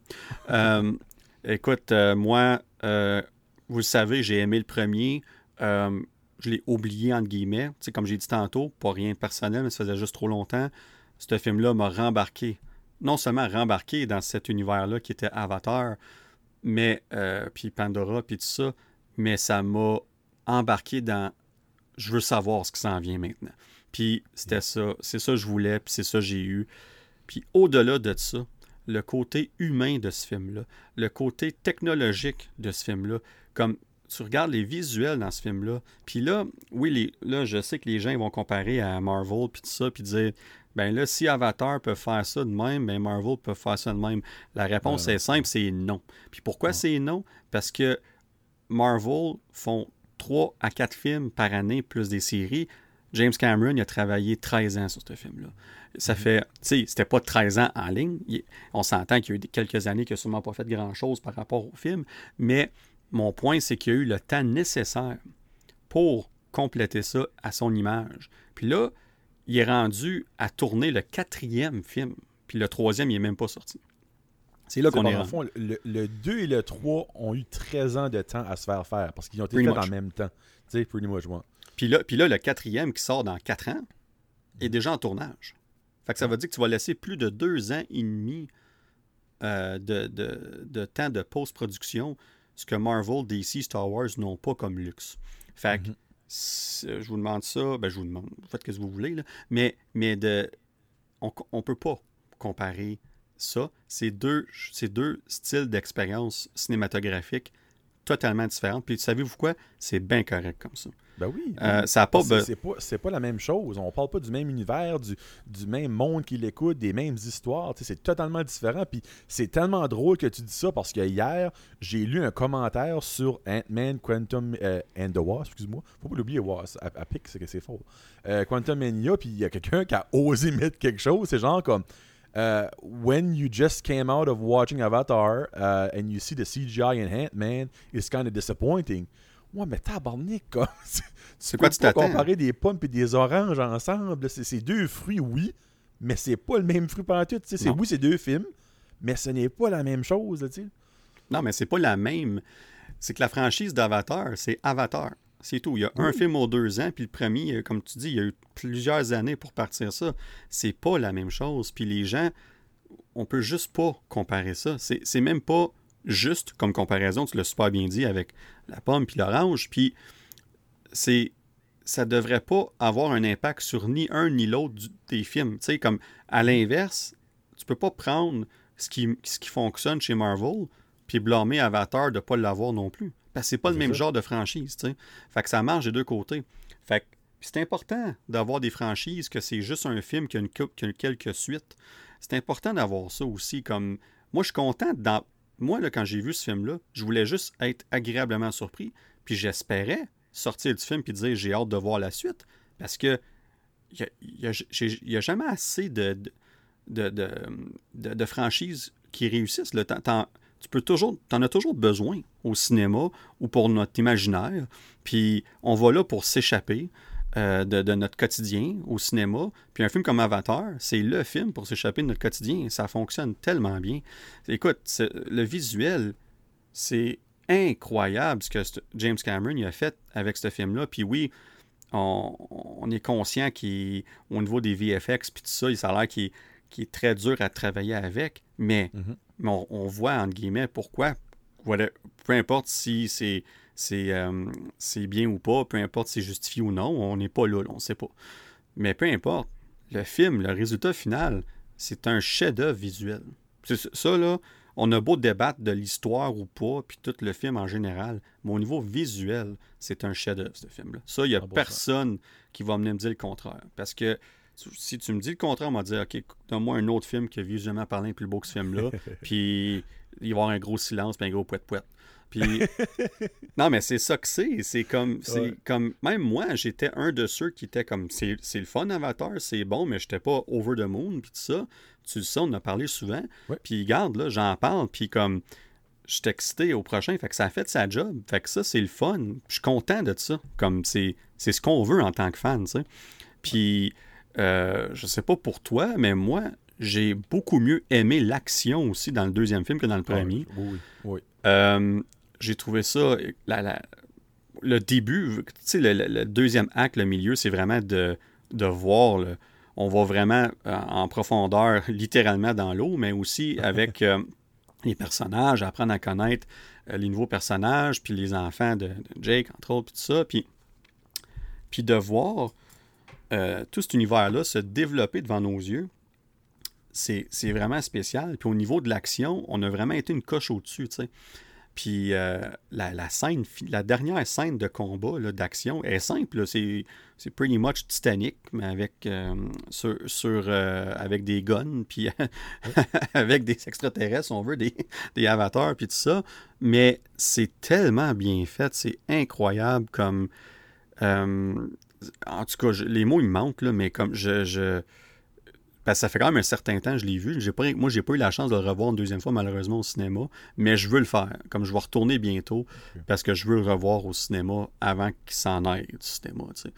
Puis, euh, mais écoute, je vais te laisser la parole, Joe, mais pour moi, l'action est un très gros upgrade euh, versus le premier film. So là, on est à la section euh, qu'est-ce qu'on a aimé et ah, oui. Exactement. so, regarde, moi, moi, sincèrement, puis je dis ça en toute honnêteté, j'ai vu le film trois fois. Là. So, moi, ce que j'ai le moins aimé, c'est que j'en aurais pris plus. C'est la seule 3h15, je veux 4h30. Ah, ah donne-moi 6 heures, esprit, comme ma vessie va le prendre. Euh, je n'aurais pris plus. C'est à quel point que j'ai tombé comme dans une zone. Tu sais, oui, 3h15, c'est long. Là. Don't get me wrong. pour le monde qui comme Frédéric, mon ami, j'ai su, il a été pissé comme 5-6 fois. Lui, il pisse que, toutes les 5 minutes. Là. Joe, euh, je, comme... veux veux pas te couper, Joe, mais tu parles de, de vessie. Puis de... Il y a quelqu'un qui a posé la question à James Cameron. Je sais pas si tu l'as entendu en entrevue, mais il dit Coudon, 3h15, est-ce que tu t'attends à ce que les gens sortiennent d'aller à la salle de bain pendant 3h15 Puis sa réponse, c'était non, non, ils peuvent y aller comme qu'ils veulent parce qu'ils vont revenir le voir une deuxième fois, puis une troisième fois, puis ils vont ben, pouvoir écouter les bouts qui ont manqué. Puis j'ai fait comme, j'ai comme l'arrogance, mais non, la confiance, puis j'ai fait comme une réponse brillante. Là. En tout cas, il fallait juste que j'en parle là parce que tu étais là, ben, mais ouais. T'as raison, là, parce que moi, je connais beaucoup de monde qui ont été le voir plus qu'une fois, c'est sincèrement. Ah oui. Puis, euh, donc, pour vrai, c'est la seule affaire que je peux dire que j'ai moins aimé, c'est je n'aurais pris plus, c'est à quel point. Là. Puis, tu sais, on ne passera pas le film en entier, c'est 3h15, le podcast va durer 10 heures. Mais moi, les choses que j'ai beaucoup aimé, c'est euh, l'aspect familial qu'a kické in. Euh, si tes parents tu, vas pleurer à un moment donné. Je, te, je, te le, je, te, le, confirme. Tu vas comprendre le struggle qu'ils ont avec leur enfant. Tu vas comprendre les, les, ah euh, les hauts et les bas de la, de la famille, de, du couple, des décisions familiales, de ton enfant écoute pas, pourquoi est-ce qu'il écoute pas, puis pourquoi est-ce qu'il s'entête, puis euh, ben regarde, on est dans les spoilers, comme la mort d'un enfant, euh, le sacrifice d'un enfant, comme la j'en parle, j'ai des frissons encore. tu vas pogner de quoi c'est un moyen temps, puis oui, ça se peut que si tu n'as pas d'enfant, tu n'as pas de femme, que ces moments-là que pour moi personnellement m'ont affecté dans le bon sens, euh, tu les vivras peut-être pas de la même façon, mais il y a d'autres moments que toi tu vas vivre d'une différente façon que moi j'ai pas vécu de cette façon-là. Donc cette partie-là, j'ai beaucoup aimé ça. J'ai adoré qu'on on sort de la forêt de Pandora que là, on découvre d'autres choses, d'autres tribus. Puis quelque chose que j'avais peur, parce que je savais qu'on allait découvrir d'autres tribus, c'est qu'ils sont sont pas pareils. Ils ont des différents les, la tribu de la mer, de, l'eau dans le fond. Ils ont une différente queue, ils sont adaptés à leur situation, à leurs besoins. Moi, ça, j'ai trouvé cet élément-là tellement cher, puis j'ai hâte de voir ça va être quoi l'élément dans le 3 de la tribu du feu? Tu sais, eux autres vont savoir comme une peau comme plus craquelée, plus épaisse, qui comme qui, qui combat le feu, qui peuvent, tu j'ai tellement hâte de voir comment est-ce que James Cameron va twister ça. L'action, j'ai beaucoup plus, aimé l'action que le premier. L'histoire était beaucoup plus complète que le premier. la découvrir les différents univers, c'était vraiment autant. Dans le premier, c'était super sharp. Tu découvrais la forêt, tu sais, là, tu. Fallait que tu découvres ça à un moment donné, mais le fait que là, on sort de la forêt, c'est, c'est mental. Euh, la twist de la fin nous tient en haleine parce Ah, qu'on ben, sait c'est ça, là. Ouais, qu'il y a le gros méchant, le Big Bad, Quant, Quantrill ou Quantrish, que j'ai en nom, je me rappelle jamais. Euh, Euh, finalement, ouais. Quaritch, ok, parfait. Euh, il est encore en vie. Donc, lui, clairement, il va vouloir. ce, ce- ce- ben, encore là, il va. Son, son garçon, officiellement, là, il est là. ben, son garçon l'a sauvé, mais il l'aime quand même pas. mon petit Tarzan, moi, j'aime l'appeler. Ben, comme, c'est juste. C'est tellement beau visuellement. L'histoire est beaucoup plus complète. Puis, comme que Danick t'a dit, on a hâte au prochain. Comme là, je le veux là, le prochain. Comme dans deux ans, quand ça va sortir, ou peut-être dans deux ans et demi, dans trois ans, il y aura peut-être des. Ça va peut-être être repoussé, on sait pas, on verra. Mais le 3, j'ai tellement hâte de voir où ce qu'ils s'en vont. On le sait en partie, on a déjà su que le 3, la narration sera pas faite par Jack. Ça va, Jake, excuse, ça va être faite par un de ses garçons. Là, je me rappelle plus de son nom, là, mais tu vois, là, on a la passation du flambeau parce que je peux vous confirmer que rendu dans le 5, Neytiri et Jake ne seront plus là-dedans. là. Ça va être les enfants qui vont être là. Donc, j'ai tellement hâte. Le, le world, le monde qu'ils ont bâti, puis qu'ils vont continuer de bâtir, ça va être incroyable. Puis, on a su aussi officiellement qu'à un moment donné, ils s'en vont sur la Terre. là. Ça, là, est si bol, j'ai hâte. Ouais, ben le concept de ça, parce que nous, c'est Pandora, Pandora, mais on sait que la Terre est omniprésente dans l'histoire. Oui. Parce que. Puis là, dans le deuxième film, même si on, on le savait un peu dans le premier, mais dans le deuxième film, on, c'est très clair. là. Le but, c'est de coloniser Pandora. Parce que la Terre, elle meurt tranquillement. Puis le but, c'est de coloniser. Puis on le voit avec la chasse aux baleines, puis tout ça. Puis. Puis c'est là, le, le- la guerre entre les deux planètes, entre guillemets, on, est comme lancée, si on veut, tu sais. Fait que c'est logique qu'à un moment donné, on aille sur Terre voir que ça va donner, tu sais. Puis tu parlais tantôt de, de Quaritch. Puis moi, c'est... ça dépend comment qu'on l'interprète, mais moi, ça m'a fasciné la fin de, de ce film-là. Comment que son fils, il sauve, puis qu'il survit. Puis je sais pas pour toi, puis je sais pas si on en a parlé, mais euh, on n'a pas une coupe d'affaires de ce film-là, mais on, fait on- ça se peut, je me répète de- dans ton cas, mais pour les auditeurs, moi, là, ce que je, je pense qui va arriver, c'est qu'on, tranquillement, on s'enligne pour une histoire de rédemption pour Quaritch. Moi, je pense que le Big Bad, le vilain des prochains films, je pense pas que Quaritch va être le, le méchant jusqu'à la fin. Pas parce Ben, qu'il va moi mourir. ouais. Moi, je pense qu'il va changer de côté. Puis c'est son fils qui va faire en sorte que ça arrive. Ça va être la relation avec son fils. On le voit dans le film tranquillement. On voit des, les, les- les premiers seeds, si on veut, les, premiers indices de ça. Comme on, on- je suis convaincu qu'on s'enligne vers une histoire de rédemption pour ce personnage-là. Puis je vais être très honnête, si on va ailleurs, ça me- je serais quasiment un peu déçu. Je vais regarder une ouverture d'esprit, évidemment, si l'histoire est bien contée, puis tout ça. Euh, mais euh, moi, je, je sais pas, c'est le feeling que j'ai eu. Parce que du monde dit Ah, ben là, c'est quoi Spider il est- le, le petit gars va venir méchant? Comme non, non, ça n'a jamais été ça. là. Au contraire. Au contraire. ça peut soit- comme, moi, il y, a comme il y a trois options je peux voir. C'est qu'il va rester méchant. Euh, comme, j- il peut, genre, peut-être s'associer au clan du feu, comme dans le 3. Et ça, ça, peut être une option. Il peut tourner on the good side à cause de son garçon et de la rédemption, comme que tu dis. Ou la troisième option que je vois, c'est que peut-être dans le 3, peut-être dans le 4, là, dépendamment, je sais pas quand c'est qu'il sera plus là, euh, il va peut-être se sacrifier pour sauver son garçon. Tu sais, Ouais, comme peut-être que ça va arriver à un point qu'on va dire là je parle toujours du, du clan du feu parce que c'est eux autres qui vont être les méchants du 3 on le sait déjà dans un sens là. Euh, peut-être qu'ils vont pour le tuer puis finalement lui il va se sacrifier ou il y a quelque chose qui va arriver qui va décéder mais en, en sauvant que ce soit son garçon ou peut-être un, un des enfants de, de Jake puis euh, tu sais, c'est vraiment des trois avenues là mais l'affaire de la rédemption je le filais dans le 2 je sais pas Oui, pourquoi Exactement. oui, il a été méchant. là. Il a été méchant. Don't get me wrong. là, Mais je le filais. La seconde qu'on a su que c'était son garçon, il y, a comme un déclic dans ma tête qui a venu. Je suis comme, Colin, Ah, les indices sont là. tu vois, il y a du bon dans lui quelque part. Ben, il y a du bon dans lui quelque part. Puis pas juste ça, c'est que là, il a plus.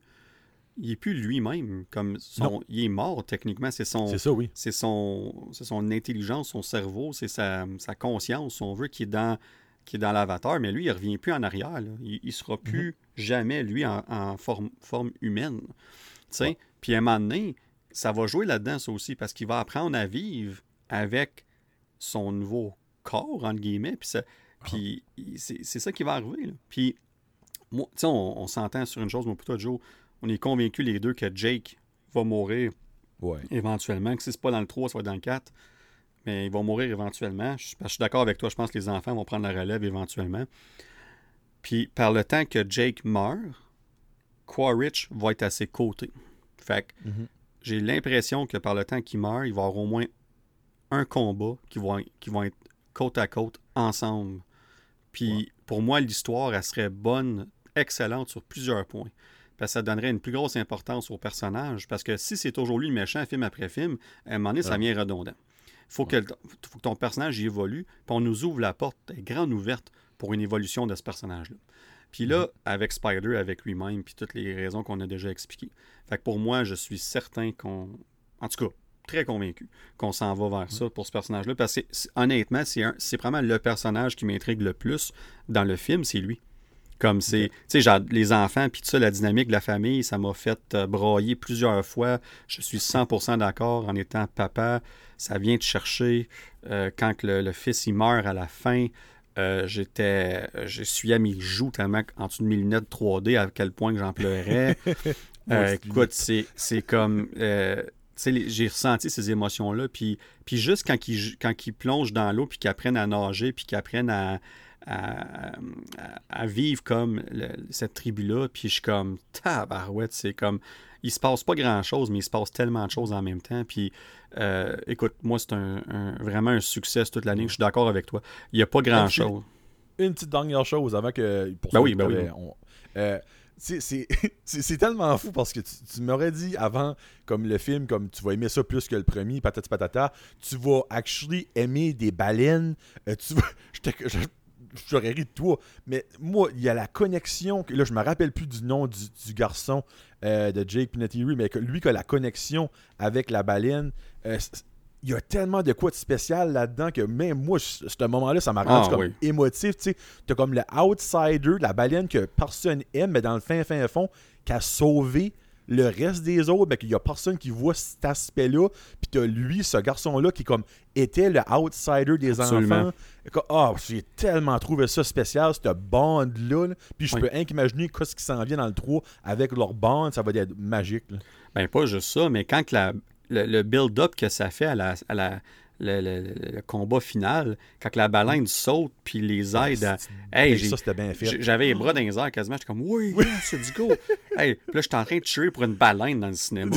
tu sais, comme, comme, sérieusement, comme le film a réussi à me faire tuer pour une baleine. Comme Écoute, je suis content que tu en aies parlé parce que c'est un des moments forts du film, sans aucun doute, cette relation-là puis de voir le, concept de l'isolement, puis les deux vivent la mhm. même chose, puis à la fin, les deux sont réintégrés dans leurs familles respectives grâce aux actions qu'ils ont faites, puis c'est... Ah, c'est... L'exécution, là... Moi, je peux pas comprendre que tu écoutes ce film-là puis tu donnes une note négative. Je m'excuse, là, mais je, je peux pas comprendre. Ça me fait...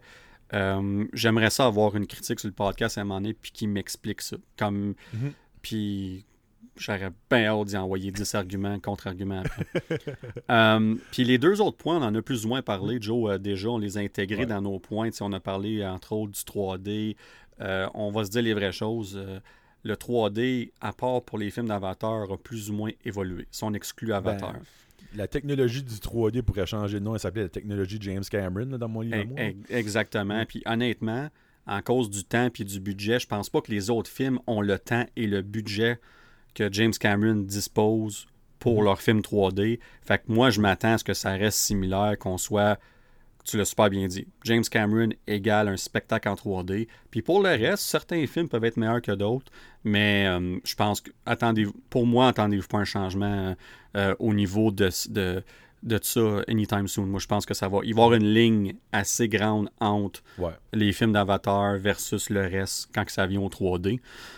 Euh, puis, évidemment, on a déjà parlé un peu c'est quoi qu'on s'attend dans les prochains films. On a parlé de la tribu, entre autres, euh, du feu, tout ça, qu'est-ce qu'on s'attend? Fait que je pense qu'on a touché une bonne partie de ça. Mais moi, honnêtement, il en reste trois films. Euh, j'ai, là, là, j'ai, je me répète, là, mais je suis all-in. J'ai hâte de voir ce qui s'en vient. j'en parle avec toi, Joe, puis je suis sais, fait que c'est comme, c'est, même si ça fait deux mois, je l'ai vu, je l'ai vu le film. Mhm. Tu sais, fait que c'est, pour moi, c'est, c'est, excellent. C'est, une, une, excellente nouvelle, pas juste pour moi personnellement, mais c'est une bonne nouvelle pour le cinéma en général. Tellement, oui. C'est ça, le, ça puis Top Gun, c'est des belles histoires pour le cinéma, parce que oui, on parle de Marvel, de DC, de Star Wars, puis tout ça, mais il faut qu'il y ait d'autres franchises qui réussissent, puis de voir ça après la, pandémie qu'on a vécue, c'est euh, pour moi, c'est. Écoute, ben, j'en ai des frissons, j'en ben, parle, c'est le fun. Ben, moi, tu viens de me donner des frissons, c'est terrible. Euh, comme, on, est bizarre, on a des frissons à ça. Là, Mais c'est moi, je crois vraiment que quand on va regarder dans l'avenir, je crois sincèrement que 2022 va être reconnu comme l'année du, du retour du cinéma avec Top Gun, avec Avatar, comme avec des films comme ça. Euh, parce que, au coup, la pandémie a eu un impact énorme, on s'entend. Mais même avant la pandémie, tu sentais comme euh, que le cinéma en général avait le souffle court. On va mettre ça de même, mais on dirait ces films-là ont redonné vie au cinéma puis on va en parler dans 10, 15, 20 ans, la fameuse année 2022/2023. On s'entend que Avatar a fait le gros son argent en 2023, mais euh, que ça va être, à, grâce à ces films-là, grâce à, James Cameron, puis comme à, ben, on va dire Tom Cruise, Tom Cruise sauve tout le monde, mais euh, que, le cinéma renaît de ses cendres, qui étaient peut-être pas rendus des gros cendres, mais on sentait qu'il y avait un gros essoufflement donc, euh, encore une fois, je retourne à ce que je disais tantôt. On peut se considérer chanceux de vivre ça de notre vivant, pas d'entendre parler de nos ancêtres, puis comme, ah, dans le futur. Non, on le vit là. On peut le voir présentement au cinéma. On a écouté Top Gun au cinéma. On peut, on peut présentement, ou on a déjà écouté Avatar au cinéma. On le vit. On est dans l'histoire présentement. On vit l'histoire comme live. Donc, profitez-en. Soyez heureux de ça. Là. Ben écoute, Joe, je pourrais pas conclure le sujet de meilleure façon que ce que tu viens de faire. Donc, je n'avais pas ternir cette superbe conclusion. Et on va, sur ces belles paroles de sage, on va passer au prochain sujet. Euh, notre dernier sujet, euh, finir l'épisode en beauté. Euh, ben, en tout cas, il risque d'avoir peut-être un petit peu d'éléments de débat ici, j'ai hâte de voir. Euh, voir ça, oui. J'ai hâte de voir ça. Fait qu'on va revenir sur la phase 4 du MCU, mon cher Joe. puis avant qu'on ait des, des détails, dans notre discussion, je vais, on va parler un peu des détails, si on veut, de la phase 4. Fait euh, contrairement aux trois premières phases, la phase 4 a inclus des séries télévisées euh, de Disney Plus, évidemment, et des special presentations aussi, ce qui n'était pas le cas dans le temps. Et euh, donc, ce qui veut dire qu'on a 18 projets dans la phase 4 de du MCU, de Marvel. Et ça, c'est en deux ans. Comme, juste donner une idée, là la, Infinity Saga, qui est les trois premières phases, c'était en tout et partout 23 projets, si ma mémoire me sert bien, avec No Way Home. Ouais, c'est ça. Puis les 23 projets, les 23 films sont sur, une, sont sur 11 ans. Fait que là, on a. Quand tu penses à ça, là, 18 projets sur 24 mois. Il y a 6 mois techniquement qu'il n'y a rien eu. c'est fou, là. Ouais, c'est ça, je dis. là. C'est, oh, ouais, c'est là ça va être le débat éternel, si tu trouves whatever. Ça, je pense qu'on va en parler là. On va en parler le prochain épisode. On va en parler l'autre épisode d'après. C'est, ça va constamment revenir comme débat, mais ça reste fascinant la conversation en soi. Fait que dans les 18 projets, ben, on a eu 7 films. Donc, on a eu Black Widow, Shang-Chi, Eternals, Spider-Man No Way Home, Doctor Strange in the Multiverse of Madness, Thor, Love and Thunder, Black Panther, Wakanda Forever. 9 séries, mon Joe. WandaVision, Falcon and Winter Soldier, Loki, What If, Hawkeye, Moon Knight. T'as préféré celle-là.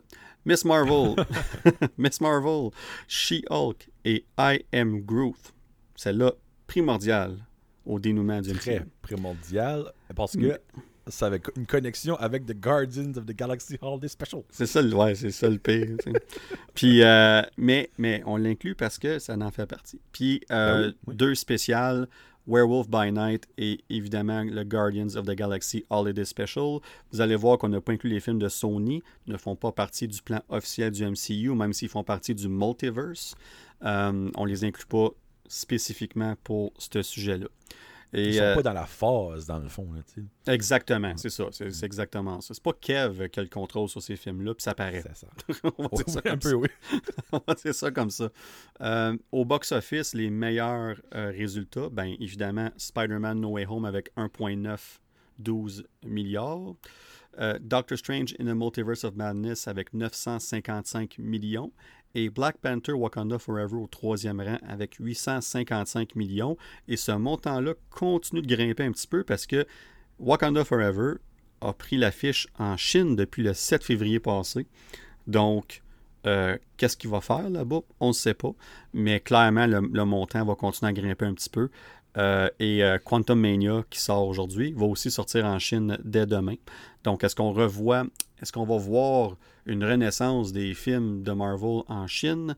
Et pas que moi, je suis euh, yay ou whatever par rapport à ça. C'est unique. Le seul impact, c'est vraiment au niveau du box-office parce que on a beau dire ce qu'on veut, mais euh, peu importe pourquoi, si on est d'accord ou pas avec les raisons pourquoi que les films ont été bannis de là, peu importe. Mais la réalité, c'est qu'après les États-Unis puis le Canada, donc le, côté domestique quand on parle du box-office, ben la Chine est le deuxième plus gros marché de cinéma au monde. Donc, euh, quand même important si on veut grandir, euh, faire de l'argent si on veut à l'étranger. La Chine est une pièce maîtresse importante du puzzle, on va dire ça comme ça. Euh, Puis les séries les plus écoutées en minutes, on parle de Loki au premier rang avec 5,23 milliards en minutes. Euh, WandaVision au deuxième rang avec 4,8 milliards. Et la troisième est Falcon Winter Soldier avec 4,15 milliards. Euh, fait que ça, c'est les top 3 des séries les plus écoutées. Et finalement, le meilleur score de Rotten Tomato, euh, Miss Marvel avec 98%. J'avais pas remarqué ça. Je le savais même pas, ça. C'est- Moi, je, c'est- moi, je pensais que c'était une erreur. Quand j'ai lu ça, j'étais Non, voir. non. Je suis comme, ben, voyons donc. Non, non, non, c'est pas une joke. Fait que, tu sais, encore là, le, le fameux débat Rotten Tomato, que d'ailleurs j'avais ce matin avec euh, quelques amis qui ont vu le résultat de Quantum Mania, puis je suis comme, on, calme- calmez vos shorts, Ouais. Euh, c'est pas grave. Euh, faites votre propre jugement. On va, on, va, on va se limiter à ça. Et le pire score de Rotten Tomato, Eternals avec 47%, qui aussi, à ce jour, ben on verra Quantum Mania, mais qui était à ce moment-là le premier et le seul film considéré Rotten, donc en bas de 59% ou moins euh, au niveau Rotten Tomato. Donc, euh, ça, c'est pour les statistiques, mon cher Joe. Écoute, euh, on, beaucoup de stock, comme qu'on peut voir. Euh, C'était une, une, une phase très euh, remplie. On va pas passer projet par projet parce qu'on va être ici jusqu'à 4 heures après-midi. On va clairement pas faire ça. Um, mais overall, Joe, euh, nos impressions générales sur la phase 4. Tu sais, je viens de parler de tous les points puis tout ça. Je vais commencer. Je vais te laisser, euh, je vais te laisser aller par Ouais, la parce suite. que sincèrement, je sais pas comme, comment m'enligner Ben- là-dedans. ben, moi, je vais- je vais je vais- 18 affaires. je vais t'enligner là-dedans. Moi, je vais, je vais- Ok. je vais t'aider. Puis, overall, ce que moi je pense de cette phase-là, est-ce que la phase est un succès? La réponse pour moi, c'est oui. Moi aussi. La question, par exemple, est-ce que c'est un downgrade ou est-ce que c'est, euh, je sais pas le mot en français, ben je le sais, mais je le trouve pas en ce moment pour ça, mais c'est- est-ce que c'est une coche en dessous de la phase 3, mettons?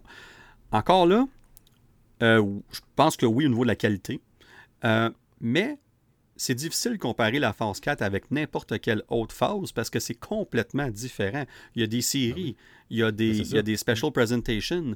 euh, puis, fait que si on sort ça, puis on compare juste les films, pour un exemple vite fait. On a 7 films versus, je pense, c'était 9 ou 10 pour la phase 3. tu sais. Moi, je regarde les films. Ceux qui ressortent le plus pour moi, euh, évidemment, Spider-Man No Way Home. euh, Chan- 1900 en premier? Ouais, c'est ça. Euh, ouais, ça c'est sûr, il n'y a aucun débat là-dessus. Euh, Shang-Chi, puis après ça, j'ai Black Panther Wakanda Forever de mon côté. Euh. Puis ça, là, pour moi, c'est le gros top 3 de la phase 4. Puis si tu compares ces trois films-là, la qualité, versus ce qu'on a eu dans la phase. ce que je l'ai dit, la phase 4. Puis si on compare ces trois films-là dans phase 4, au niveau de la qualité, puis ça, puis tu compares ça aux films des autres phases, ils n'ont rien à, être gênés de. Là. Comme mhm. c'est, ça marche extrêmement bien, ça fait. Même un film comme Black Widow a sa place, puis ça fonctionne super bien. Je pense que où ce que le débat est lancé pour la phase 4 versus les autres films, c'est que pour la première fois depuis un certain temps, je dis bien un certain temps, parce que les gens ont la mémoire courte. Puis je, reviens, je reviens là dans une minute.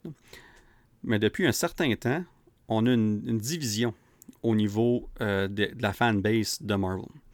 Euh, je pense à Eternals. Je pense à Doctor Strange in the Multiverse of Madness. Là, je parle des films seulement. Je pense à Thor Love and Thunder. Puis même jusqu'à un certain point, Black Panther Wakanda Forever, euh, même s'il était mieux reçu en général, ça reste qu'il y a une division au niveau de ce film-là. Puis de ce que j'entends de Quantum Mania qui commence la phase 5, on s'enligne vers ça aussi pour ce film-là. Fait qu'il y a un trend que les films font moins l'unanimité qu'ils faisaient dans les autres phases. Puis je dis dans les autres phases, je parle surtout de la phase 3.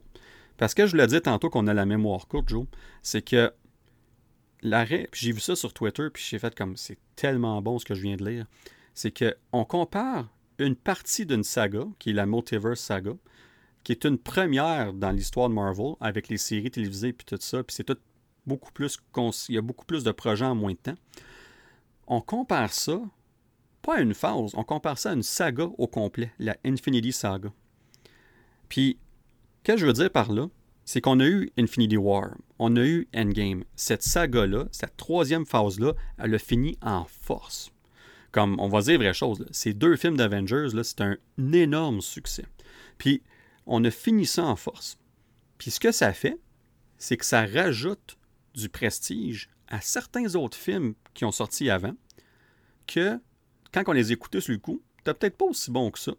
En tout cas, peut-être pas aussi wow, que là, soudainement, t'écoutes avec une rétrospective, soudainement, les films sont meilleurs. Puis le premier qui me vient en tête, Joe, c'est Avengers Age of Ultron.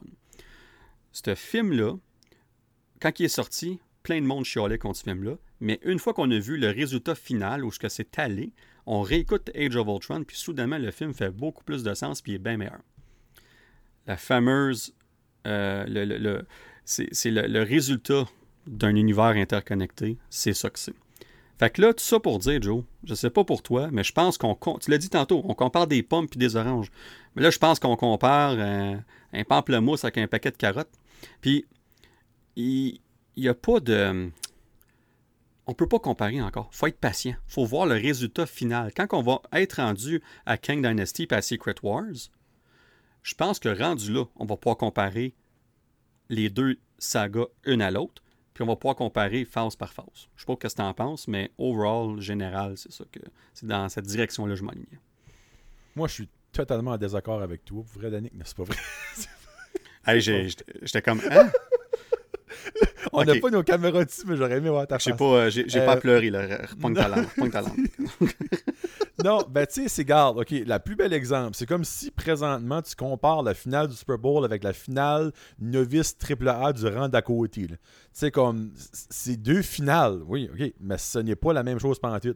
Si tu veux comparer, encore une fois, il y a beaucoup de fruits aujourd'hui. faut que tu compares des pommes avec des pommes. Si tu veux comparer la phase 4, qui est la, la première étape de la Multiverse Saga, il faut que tu la compares avec la phase 1 de l'Infinity. Donc, il faut que tu la compares avec la première phase de la Infinity Saga.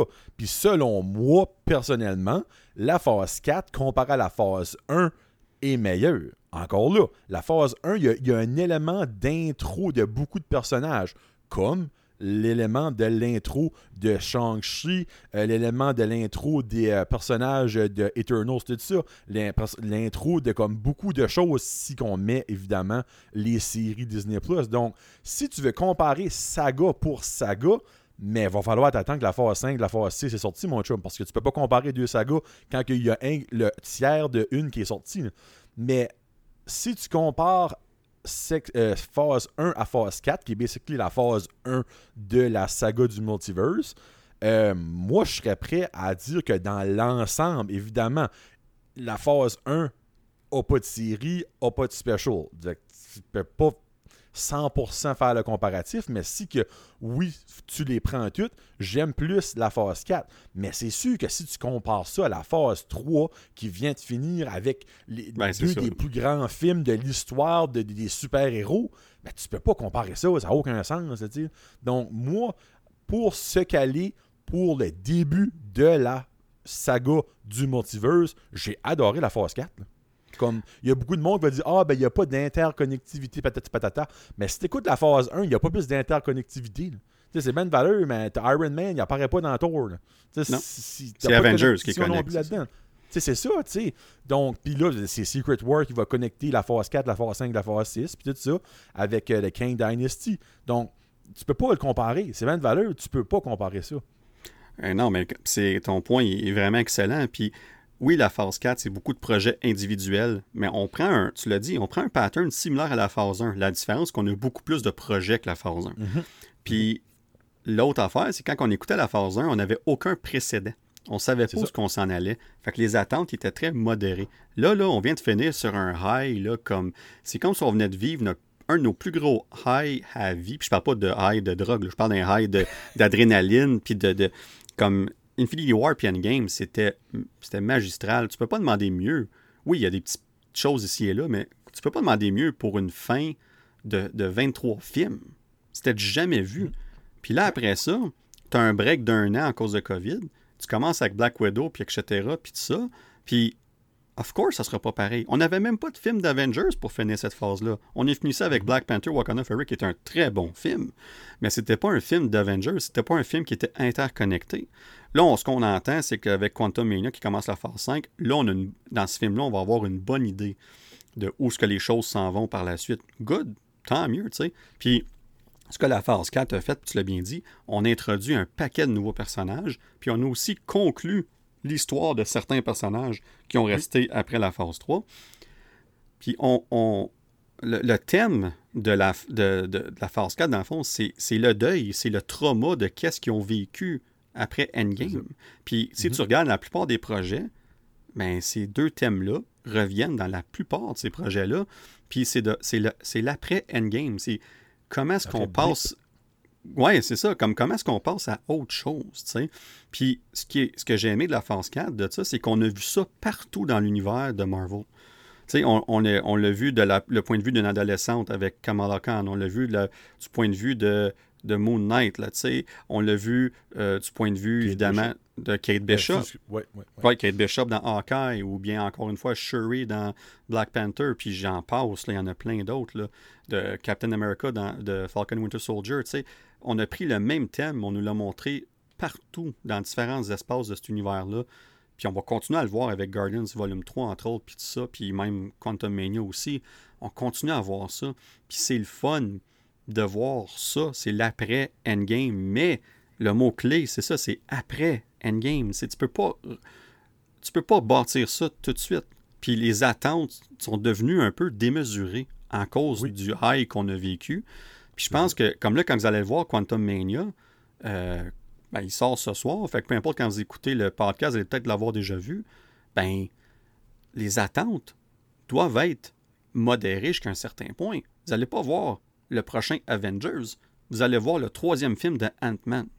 Puis oui, il y a Kang dedans, puis tout ça. Mais ça reste un film de Ant-Man. Puis c'est ça qu'il faut faire. La phase 4 a été victime de son propre succès précédent. De, je parle de Marvel, du succès de Marvel. Puis c'est ce qui est arrivé. Il y a eu beaucoup de projets, puis on peut débattre longtemps. Euh, Est-ce que c'est trop? Comme j'ai dit tantôt, on, Kev parle de, de distancer ça. Il veut que. Kev, ce qu'il a dit mot pour mot, c'est qu'il veut que chaque projet ait son propre comme temps pour. euh, comme It's time to shine, tu sais, son propre temps pour Être briller digéré dans le fond. être géré puis qu'on parle de. Fait qu'il a compris ça. Puis la phase 4, c'est un peu une phase expérimentale. On voulait voir où est-ce qu'on pouvait aller, jusqu'où qu'on pouvait le pousser, ce ce concept-là de film puis série. On apprend de nos erreurs, puis la preuve, c'est qu'on a repoussé Secret Invasion de plusieurs mois, on a repoussé Echo de presque un an. Puis de ce que j'ai entendu, un autre euh, show comme Agatha, euh, Covenant of Chaos est repoussé de presque un an aussi. Là. Va, va sortir peut-être juste fin 2024, début 2025. On va laisser le temps à ces shows-là d'avoir la meilleure qualité possible au niveau de la production. Et ensuite, on va leur laisser le temps de que les gens l'écoutent, l'apprécient, le digèrent, puis après ça, on peut passer à autre chose. Puis je pense que la phase 4, s'il y a quelque chose à dire euh, de négatif, c'était ça. On n'avait pas le temps de gérer. C'était comme, euh, c'était comme, un, c'était comme un repas de 18 services. là. Bang, bang, bang, bang, bang, bang, bang.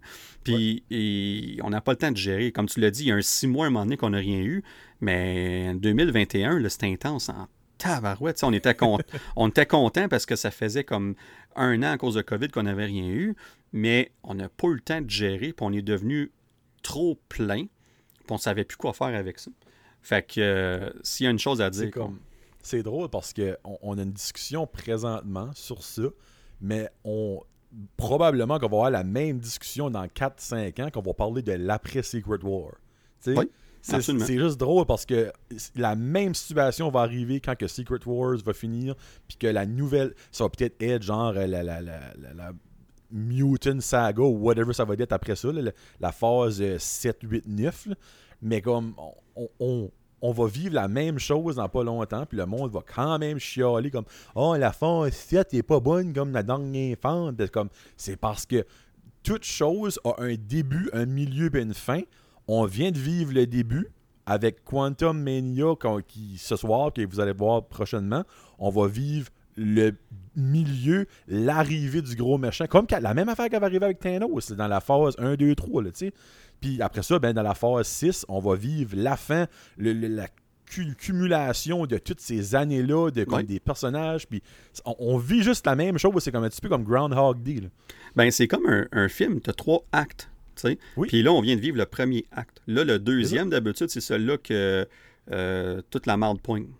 Puis, puis, c'est ça que c'est, là. Tu sais, comme Ouais. euh, d'habitude, ton deuxième acte, il finit avec un gros oh shit moment.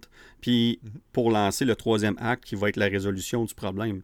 Puis le deuxième acte, qui est la phase 5, va se terminer avec euh, Thunderbolts. Puis juste avant ça, Captain America New World Order.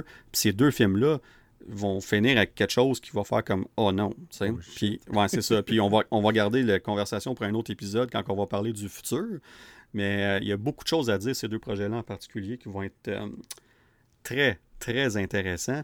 Mais écoute, euh, je pense on je suis surpris à quel point qu'on qu'on s'entend ces points-là, Joe. Puis Ben, moi, Euh, j'étais surpris au début, tu disais qu'on allait avoir un débat. Je, je- me- je gardais tes questions puis les choses écrites. Je suis comme, on va s'obstiner où? La seule chose que je peux avoir, c'est que Moon Knight est bon ou pas bon, mais finalement, on n'a pas parlé de ça. ben moi, je, je, je l'essaie juste de brasser un peu de merde. là. C'est Ah mais, euh, mais oh, non, ben encore là, comme on parle de. Tu sais, on pourrait passer à travers, faire nos tops puis tout, mais tu sais, justement, j'ai récemment, j'ai commencé un nouveau show euh, sur le podcast, le, le top du Nerdverse, puis je pense qu'on va garder, on va garder euh, l'élément du top pour un épisode de, de ça en tant que tel, parce que sinon, ça vient, pas- pas dire redondant, mais on, on a parlé tantôt de notre top 3. On a le même top 3 au niveau des films, mais si, je te, si je te lance euh, vite fait la question, Joe, euh, au niveau des séries, euh, une ou deux séries qui t'ont vraiment marqué, euh, Loki, Pat- Hawkeye. Loki puis Hawkeye, c'est vraiment tes top Ouais. 2, c'est ça. C'est puis- mes top 2. ouais. Mon troisième, honnêtement, ouf.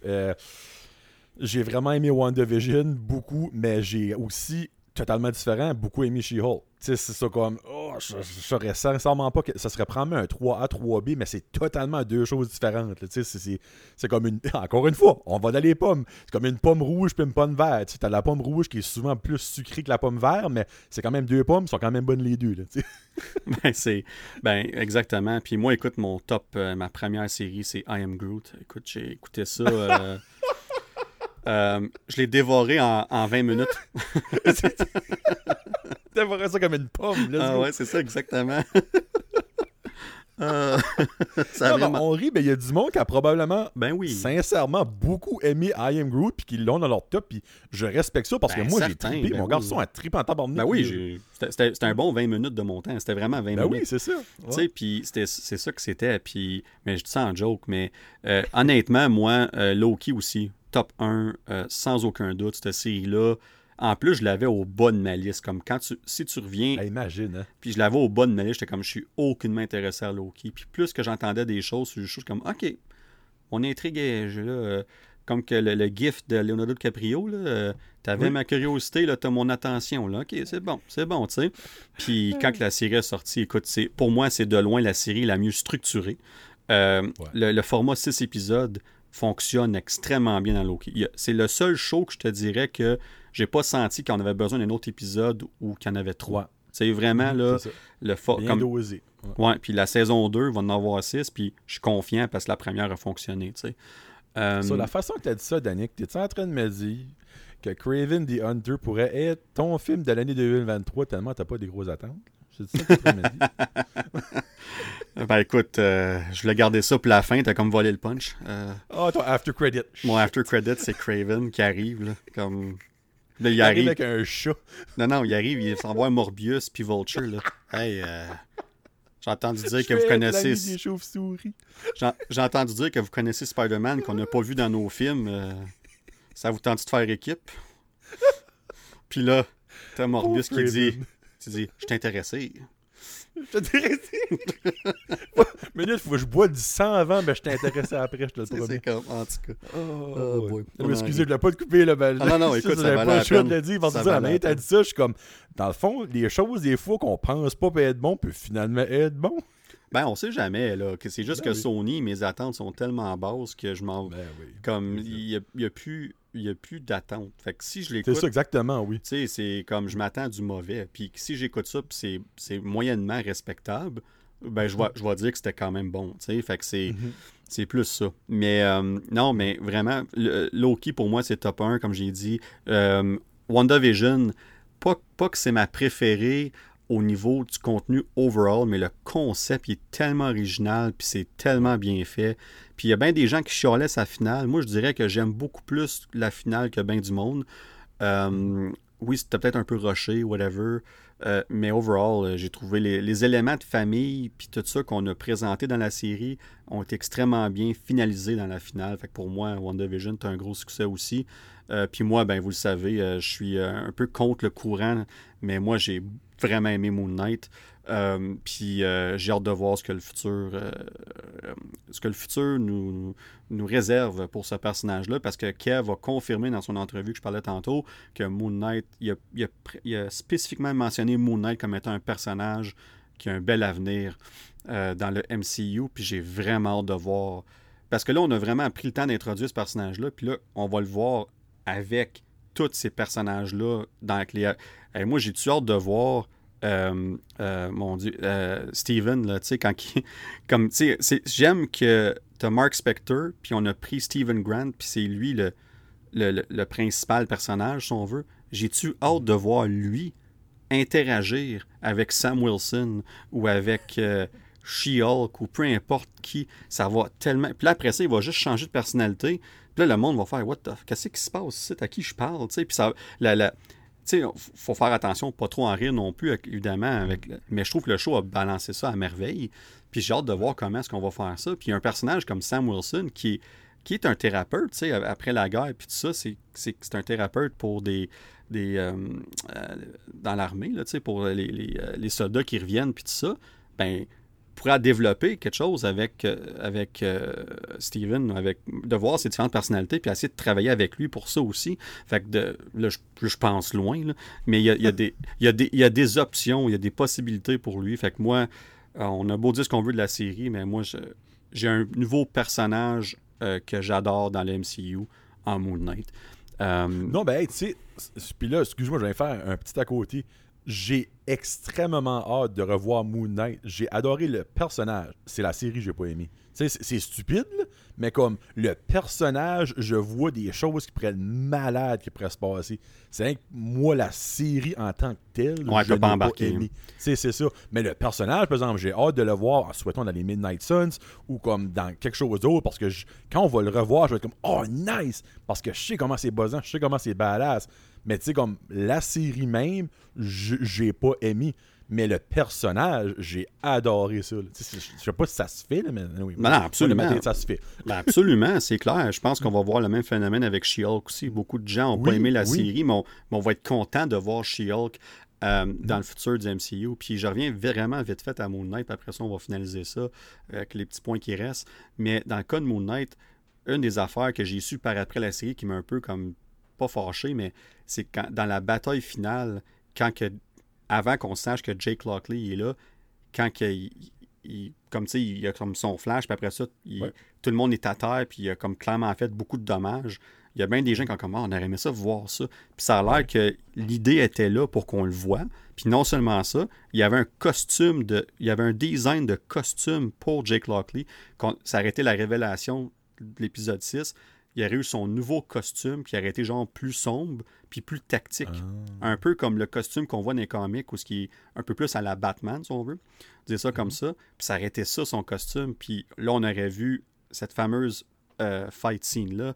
Puis là, j'étais comme, ah, je, veux voir ça, comme, je veux voir ça, puis j'espère qu'on garde ça, parce que le concept de un costume différent par personnalité, c'est tellement smart euh, pour, pour, nous montrer qui, qui est qui dans le moment.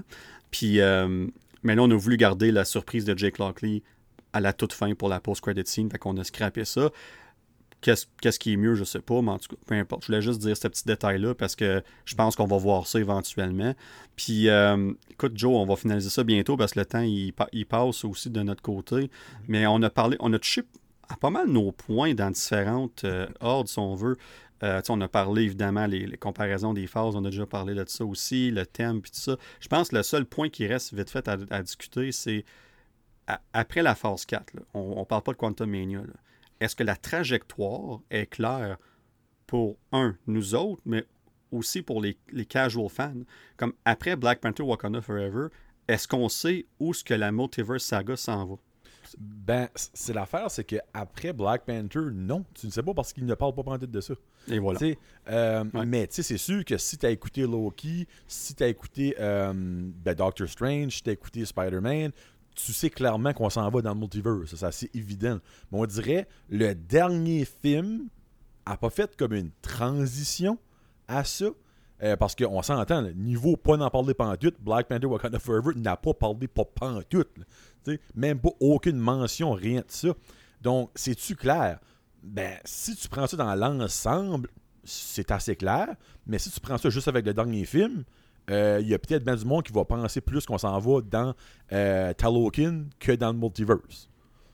Oui, oui, non, absolument. Puis euh, je pense que c'est ça le, risque avec plusieurs projets comme ça. C'est que tu peux pas tout focuser sur le multiverse. Il y en a que oui, il y en a ben que non. Puis on, on voit qu'on développe deux, trois histoires parallèles. Euh, oui. Puis c'est ça qui avance, qui avance aussi vers, comme dans phase 5, ça sera pas tout à propos du multiverse. comme Captain America puis Thunderbolts ne devraient pas vraiment dealer avec le multiverse, devraient plutôt dealer avec l'aftermath. Excusez, là, je suis en anglicisme, mais le, tout ce qui s'est passé dans Black Panther Wakanda Forever, ben, on va voir la suite de ça dans Captain America New World Order et dans Thunderbolts. Fait que cette histoire-là des, des, des, gouvernements politiques puis tout ça, c'est là qu'on va continuer à développer ça. Puis d'autres films comme Quantum Mania, The Marvels, entre autres, Fantastic Four, euh, même Deadpool, Deadpool 3 va être très focusé sur le multiverse. Fait que ces films-là, eux, vont plus être dans le, multiverse en tant que tel. Puis toutes ces belles histoires-là vont toutes s'entremêler par la phase 6.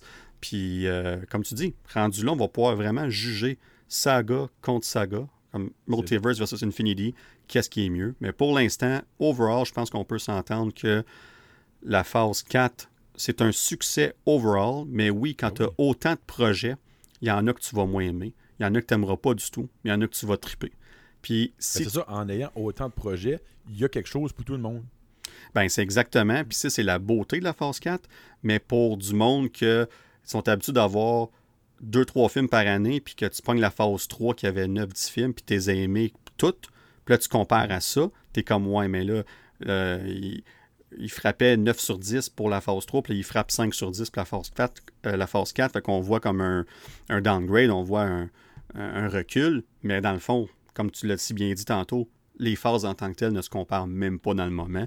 Fait qu'on revient à la source, puis on, pour moi en tout cas, puis je pense que d'accord aussi, Joe, on, c'est un succès la phase 4, puis ah, ben on a hâte de voir ce que la phase 5 va nous amener. Là. Euh, ben, dès ce soir. Moi, ça va être demain. Mais, pour toi, ça va être euh, dès euh, ce soir. Fait que je pense qu'on a fait le tour, Joe. On était bon. On était Hey, bon. Colin, et puis 5, c'est pas. C'est- nono des fois, comme on, on record de quoi, puis comme c'est le fun, puis tout ça. Mais on dirait là, en plus d'être le fun, je nous trouvais. Et puis ça va sonner mange-mort. Je nous trouvais intéressant. Écoute, Je sais pas pourquoi. On dirait des fois, il y a des choses que je disais, je suis comme Jonathan, tu te sens-tu bien, il me semble, c'est éloquent, quoi, ce que tu dis là. Fais-tu de la fièvre? Qu'est-ce qui se passe? Je sais pas. Je sais pas si c'est le beau temps. Il fait présentement 12 nous autres ici. puis La neige fond en. C'est incroyable. Donc c'est peut-être le beau temps qui me fait venir plus intelligent.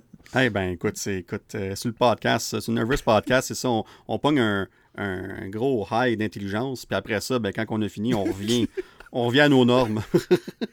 Exactement, là, c'est ça. Euh, puis euh, écoute, Joe, euh, ben là, on, finalise l'épisode, évidemment. Euh, alors, je te laisse, je t'ouvre la porte, je te laisse la parole pour notre after credit, mon cher Joe. Ben moi, j'ai deux choses. J'ai une continuité du dernier After Credit qu'on a fait. Si vous n'écoutez pas The Last of Us, hey, sincèrement, ouais. embarquez parce que c'est C'est tellement ah, bon. Ah, c'est un bijou. Comme le dernier épisode 5, là, j'ai- je l'ai écouté deux fois back à back parce que j'étais mind blowé. C'est tellement bon. Tu sais, là, on parle pas de super-héros. On parle de la- l'apocalypse à moitié puis des, des zombies, mais Ouais, mais ah, tellement différent. euh, c'est fou. si je peux ajouter à ça, Joe, là, les gens que le, le- le zombie fatigue, là, si on veut, là, la fatigue des zombies, j'ai Ah juste conversation-là avec quelques personnes, puis comme c'est vraiment pas pareil. Comme donnez-y une chance si vous avez pas osé à cause de ça. Comme c'est pas du tout la même chose. C'est fascinant, puis même je, te- je vous dirais que c'est un petit peu. Épeurant. Et voilà, c'est épeurant aussi. J'en dis pas plus, mais moi j'écoute cette série-là, ça me fait peur, puis c'est pas en cause que les zombies sont épeurants. On va dire ça de même. Non, mais c'est ça que l'affaire. C'est Ouais. que c'est même pas un, un- une émission que tu as des sauts. C'est que les choses qui est impliquées, les choses qui est dites, les choses qui est vues dans l'émission, ils pourraient et peut-être arriver de nos jours. C'est ça qui fait friggin' peur, tu sais. C'est ça qui. c'est- Ah non, c'est ça. Moi, c'est incroyable. Vraiment, si vous n'êtes pas dans le train, embarquez dedans parce que vous manquez de quoi, sincèrement. Mais mon vrai end credit, et je suis très excité depuis hier, le 15 mars est le retour de Ted Lasso, Hey. saison 3. Wow! Hey, en plus, j'ai pensé dire. J'ai dit, je vais peut-être la mettre comme man crush. J'ai dit, mais peut-être Joe va en parler. Puis, Ah, mon Dieu, quand j'ai vu ça hier, là, j'étais assez excité. Là. ouais, c'est. Écoute, j'ai. Le, puis le teaser, il est parfait. Il est Ah, parfait. J'aime tellement cette série-là. C'est tellement bon. Ça fait Puis- du bien. Ah, c'est, ça fait du bien. Ça met. C'est, réconfortant. Tu sais, c'est comme. c'est, c'est le fun Mhm. Sé- Oui, il y a des affaires, il y a du drame dans ce show-là, mais c'est positif. Puis, ce gars-là, là, ben, le, Ted- Ted Lasso, évidemment, mais tout le monde dans le show, mais Ted Lasso en particulier, là. Ah, que c'est. En tout cas, je pourrais parler longtemps, mais je suis d'accord, Joe, quand j'ai vu Mm. ça, j'étais excité au bout. Puis, c'est. Believe, people, believe. ah oui, c'est fantastique. puis, puis écoute, la mienne, dans le fond, c'est un peu dans, ce- dans cette direction-là aussi. Comme le mois de mars, c'est un gros mois pour les séries. Tu sais, on commence avec Mandalorian le 1er mars. Deux semaines plus tard, on a Ted Lasso. Puis pour moi, un autre deux semaines plus tard, il y a la saison 4 de Succession. Puis rajoute à ça la deuxième partie de la saison 4 de You, qui sort le 9 Hey, j'ai pas écouté la première partie. Ah, ben, moi, je l'ai. Bon? C'est ça, là. Je l'ai fini euh, hier. Euh. C'est tellement bon. Moi, moi, je- Ah, moi- j'embarque dans cette série-là, puis je trouve que cette saison-là, on va pas dans spoilers pour ceux qui écoutent ça, là, mais euh, est tellement différente euh, des autres saisons. C'est ça que j'aime de cette série-là. Chaque saison est vraiment différente de l'autre. Puis Mhm. euh, celle-là fait pas exception. Puis on, on va chercher des, des thèmes, puis tout ça, différents, puis... euh, puis le gars, il trouve des façons de se mettre dans la merde. C'est. C'est comme... C'est assez incroyable. Puis... Mais écoutez, si je vous écoutez pas ces là je vous le conseille fortement. Puis, euh, puis dans le fond, mon end credit, c'était ça. C'était vraiment promouvoir le mois de mars avec les séries qui s'en viennent. Puis vraiment, vite fait, avant qu'on conclue le show, euh, c'est Journée Quantum Mania. Donc, le film sort ce soir. Donc, certains d'entre vous vont l'avoir déjà vu par le temps que vous écoutez cet épisode-là. Nous, on va en parler lors du prochain épisode du podcast. On fait un switch parce qu'on était supposé parler du futur, de l'avenir de Marvel, Star Wars, DC. On va faire un switch. On va parler de Quantum Mania et de tous les trailers du Super Bowl puis tout ça euh, lors du prochain épisode qui devrait sortir dans les prochaines deux semaines. Et l'épisode d'après, ça va être l'avenir du MCU, du DCU puis du Star Wars. On va aller en, en long pas en large, en détail sur ce qui s'en vient pour ces trois franchises-là. Fait que ça, c'est le, le plan pour les deux prochains épisodes. Et puis aussi, euh, en passant, ce sera le retour de Rudy. Donc, euh, excitez-vous, people. Ça va être le retour de Rudy. Oui, c'est vrai. Oui, euh, écoute, euh, j'ai- je parlais justement ce matin, puis euh, si tout va bien, euh, une, grosse annonce à tous et à toutes. Rudy sera de retour lors du prochain épisode. Après tant de mois, hey, c'est, ça, va être, ça va être quelque chose de spécial. En tout cas, pour ceux qui s'ennuient des jokes de mon oncle, ça, ils, ils seront de retour très bientôt. Puis je dis ça avec le, le il a eu plus pas mal de mois en en, en, en prenant en note en plus. Là. Ouais, c'est ça. Puis je dis ça avec euh, que, que de positif, évidemment. On s'ennuie de Rudy. On a hâte de le revoir sur le podcast. Ça va être le fun. Fait que euh, finalement, ben, on, ça devrait être. Ça- si c'est pas le prochain épisode, ça va être l'autre d'après, mais on, on est en train de coordonner pour le prochain épisode euh, pour que ça fonctionne de ce côté-là. Et Joe, ben, écoute, on termine ça drette là. On a fait notre épisode. Comme tu dis, on, je pense qu'on a touché beaucoup de points super intéressants avec ces différents sujets-là. Euh, encore une fois, un gros merci d'avoir accepté cette invitation. Puis comme je dis, c'est une invitation, mais tu fais, tu fais vraiment partie maintenant du Nerdverse. Je te considère comme un, un des co-animateurs euh, maintenant. Fait que c'est le fun de te voir sur le podcast. Puis les gens aiment tes opinions euh, euh, qui sont à toi, mais qui sont toujours dans le respect. Ouais. Puis, puis c'est, non, Ben c'est le fun. Puis c'est le fun. On a, on a du fun à parler de ça. Fait qu'un gros merci de, ben, de, de- de- de ta présence sur le podcast. finalement. Ben, ça fait toujours plaisir, honnêtement. Là. Puis, je me sens comme dans la famille à cette. J'ai, j'ai une clé pour la maison, ça fait que je peux rentrer si Ah oui, ça me tente. T'as, t'as une des spares, c'est ça que c'est. C'est ça. Euh, ben, ben, écoute, euh, je vous souhaite à tous et à toutes bonne journée parce que là, on est le matin. Right? On n'est pas. Mais si vous l'écoutez le soir, bonne soirée. L'écoutez la nuit, bonne nuit, peu importe. Alors, à tous et à toutes. Hey, puis, euh, oh, vas-y. hey, juste une seconde. Un petit spécial pour Yannick, si t'écoutes, c'est mental. Bon, je l'ai pas dit une fois du show, puis Yannick aime ça. Donc, Yannick, je finis ça pour toi. Hey, tu parles de ces mentales. J'ai même pas dit fantastique, je pense. Si oui, je m'en ai même Oui. pas rendu compte. On, on en recommence. Delete, on en recommence ça. Là. Ok, bon, on repart à zéro. Es-tu prêt à jouer une autre deux heures? Mental. Ah, fantastique. bon, ben, Et voilà, c'est fait. à plus tout le monde.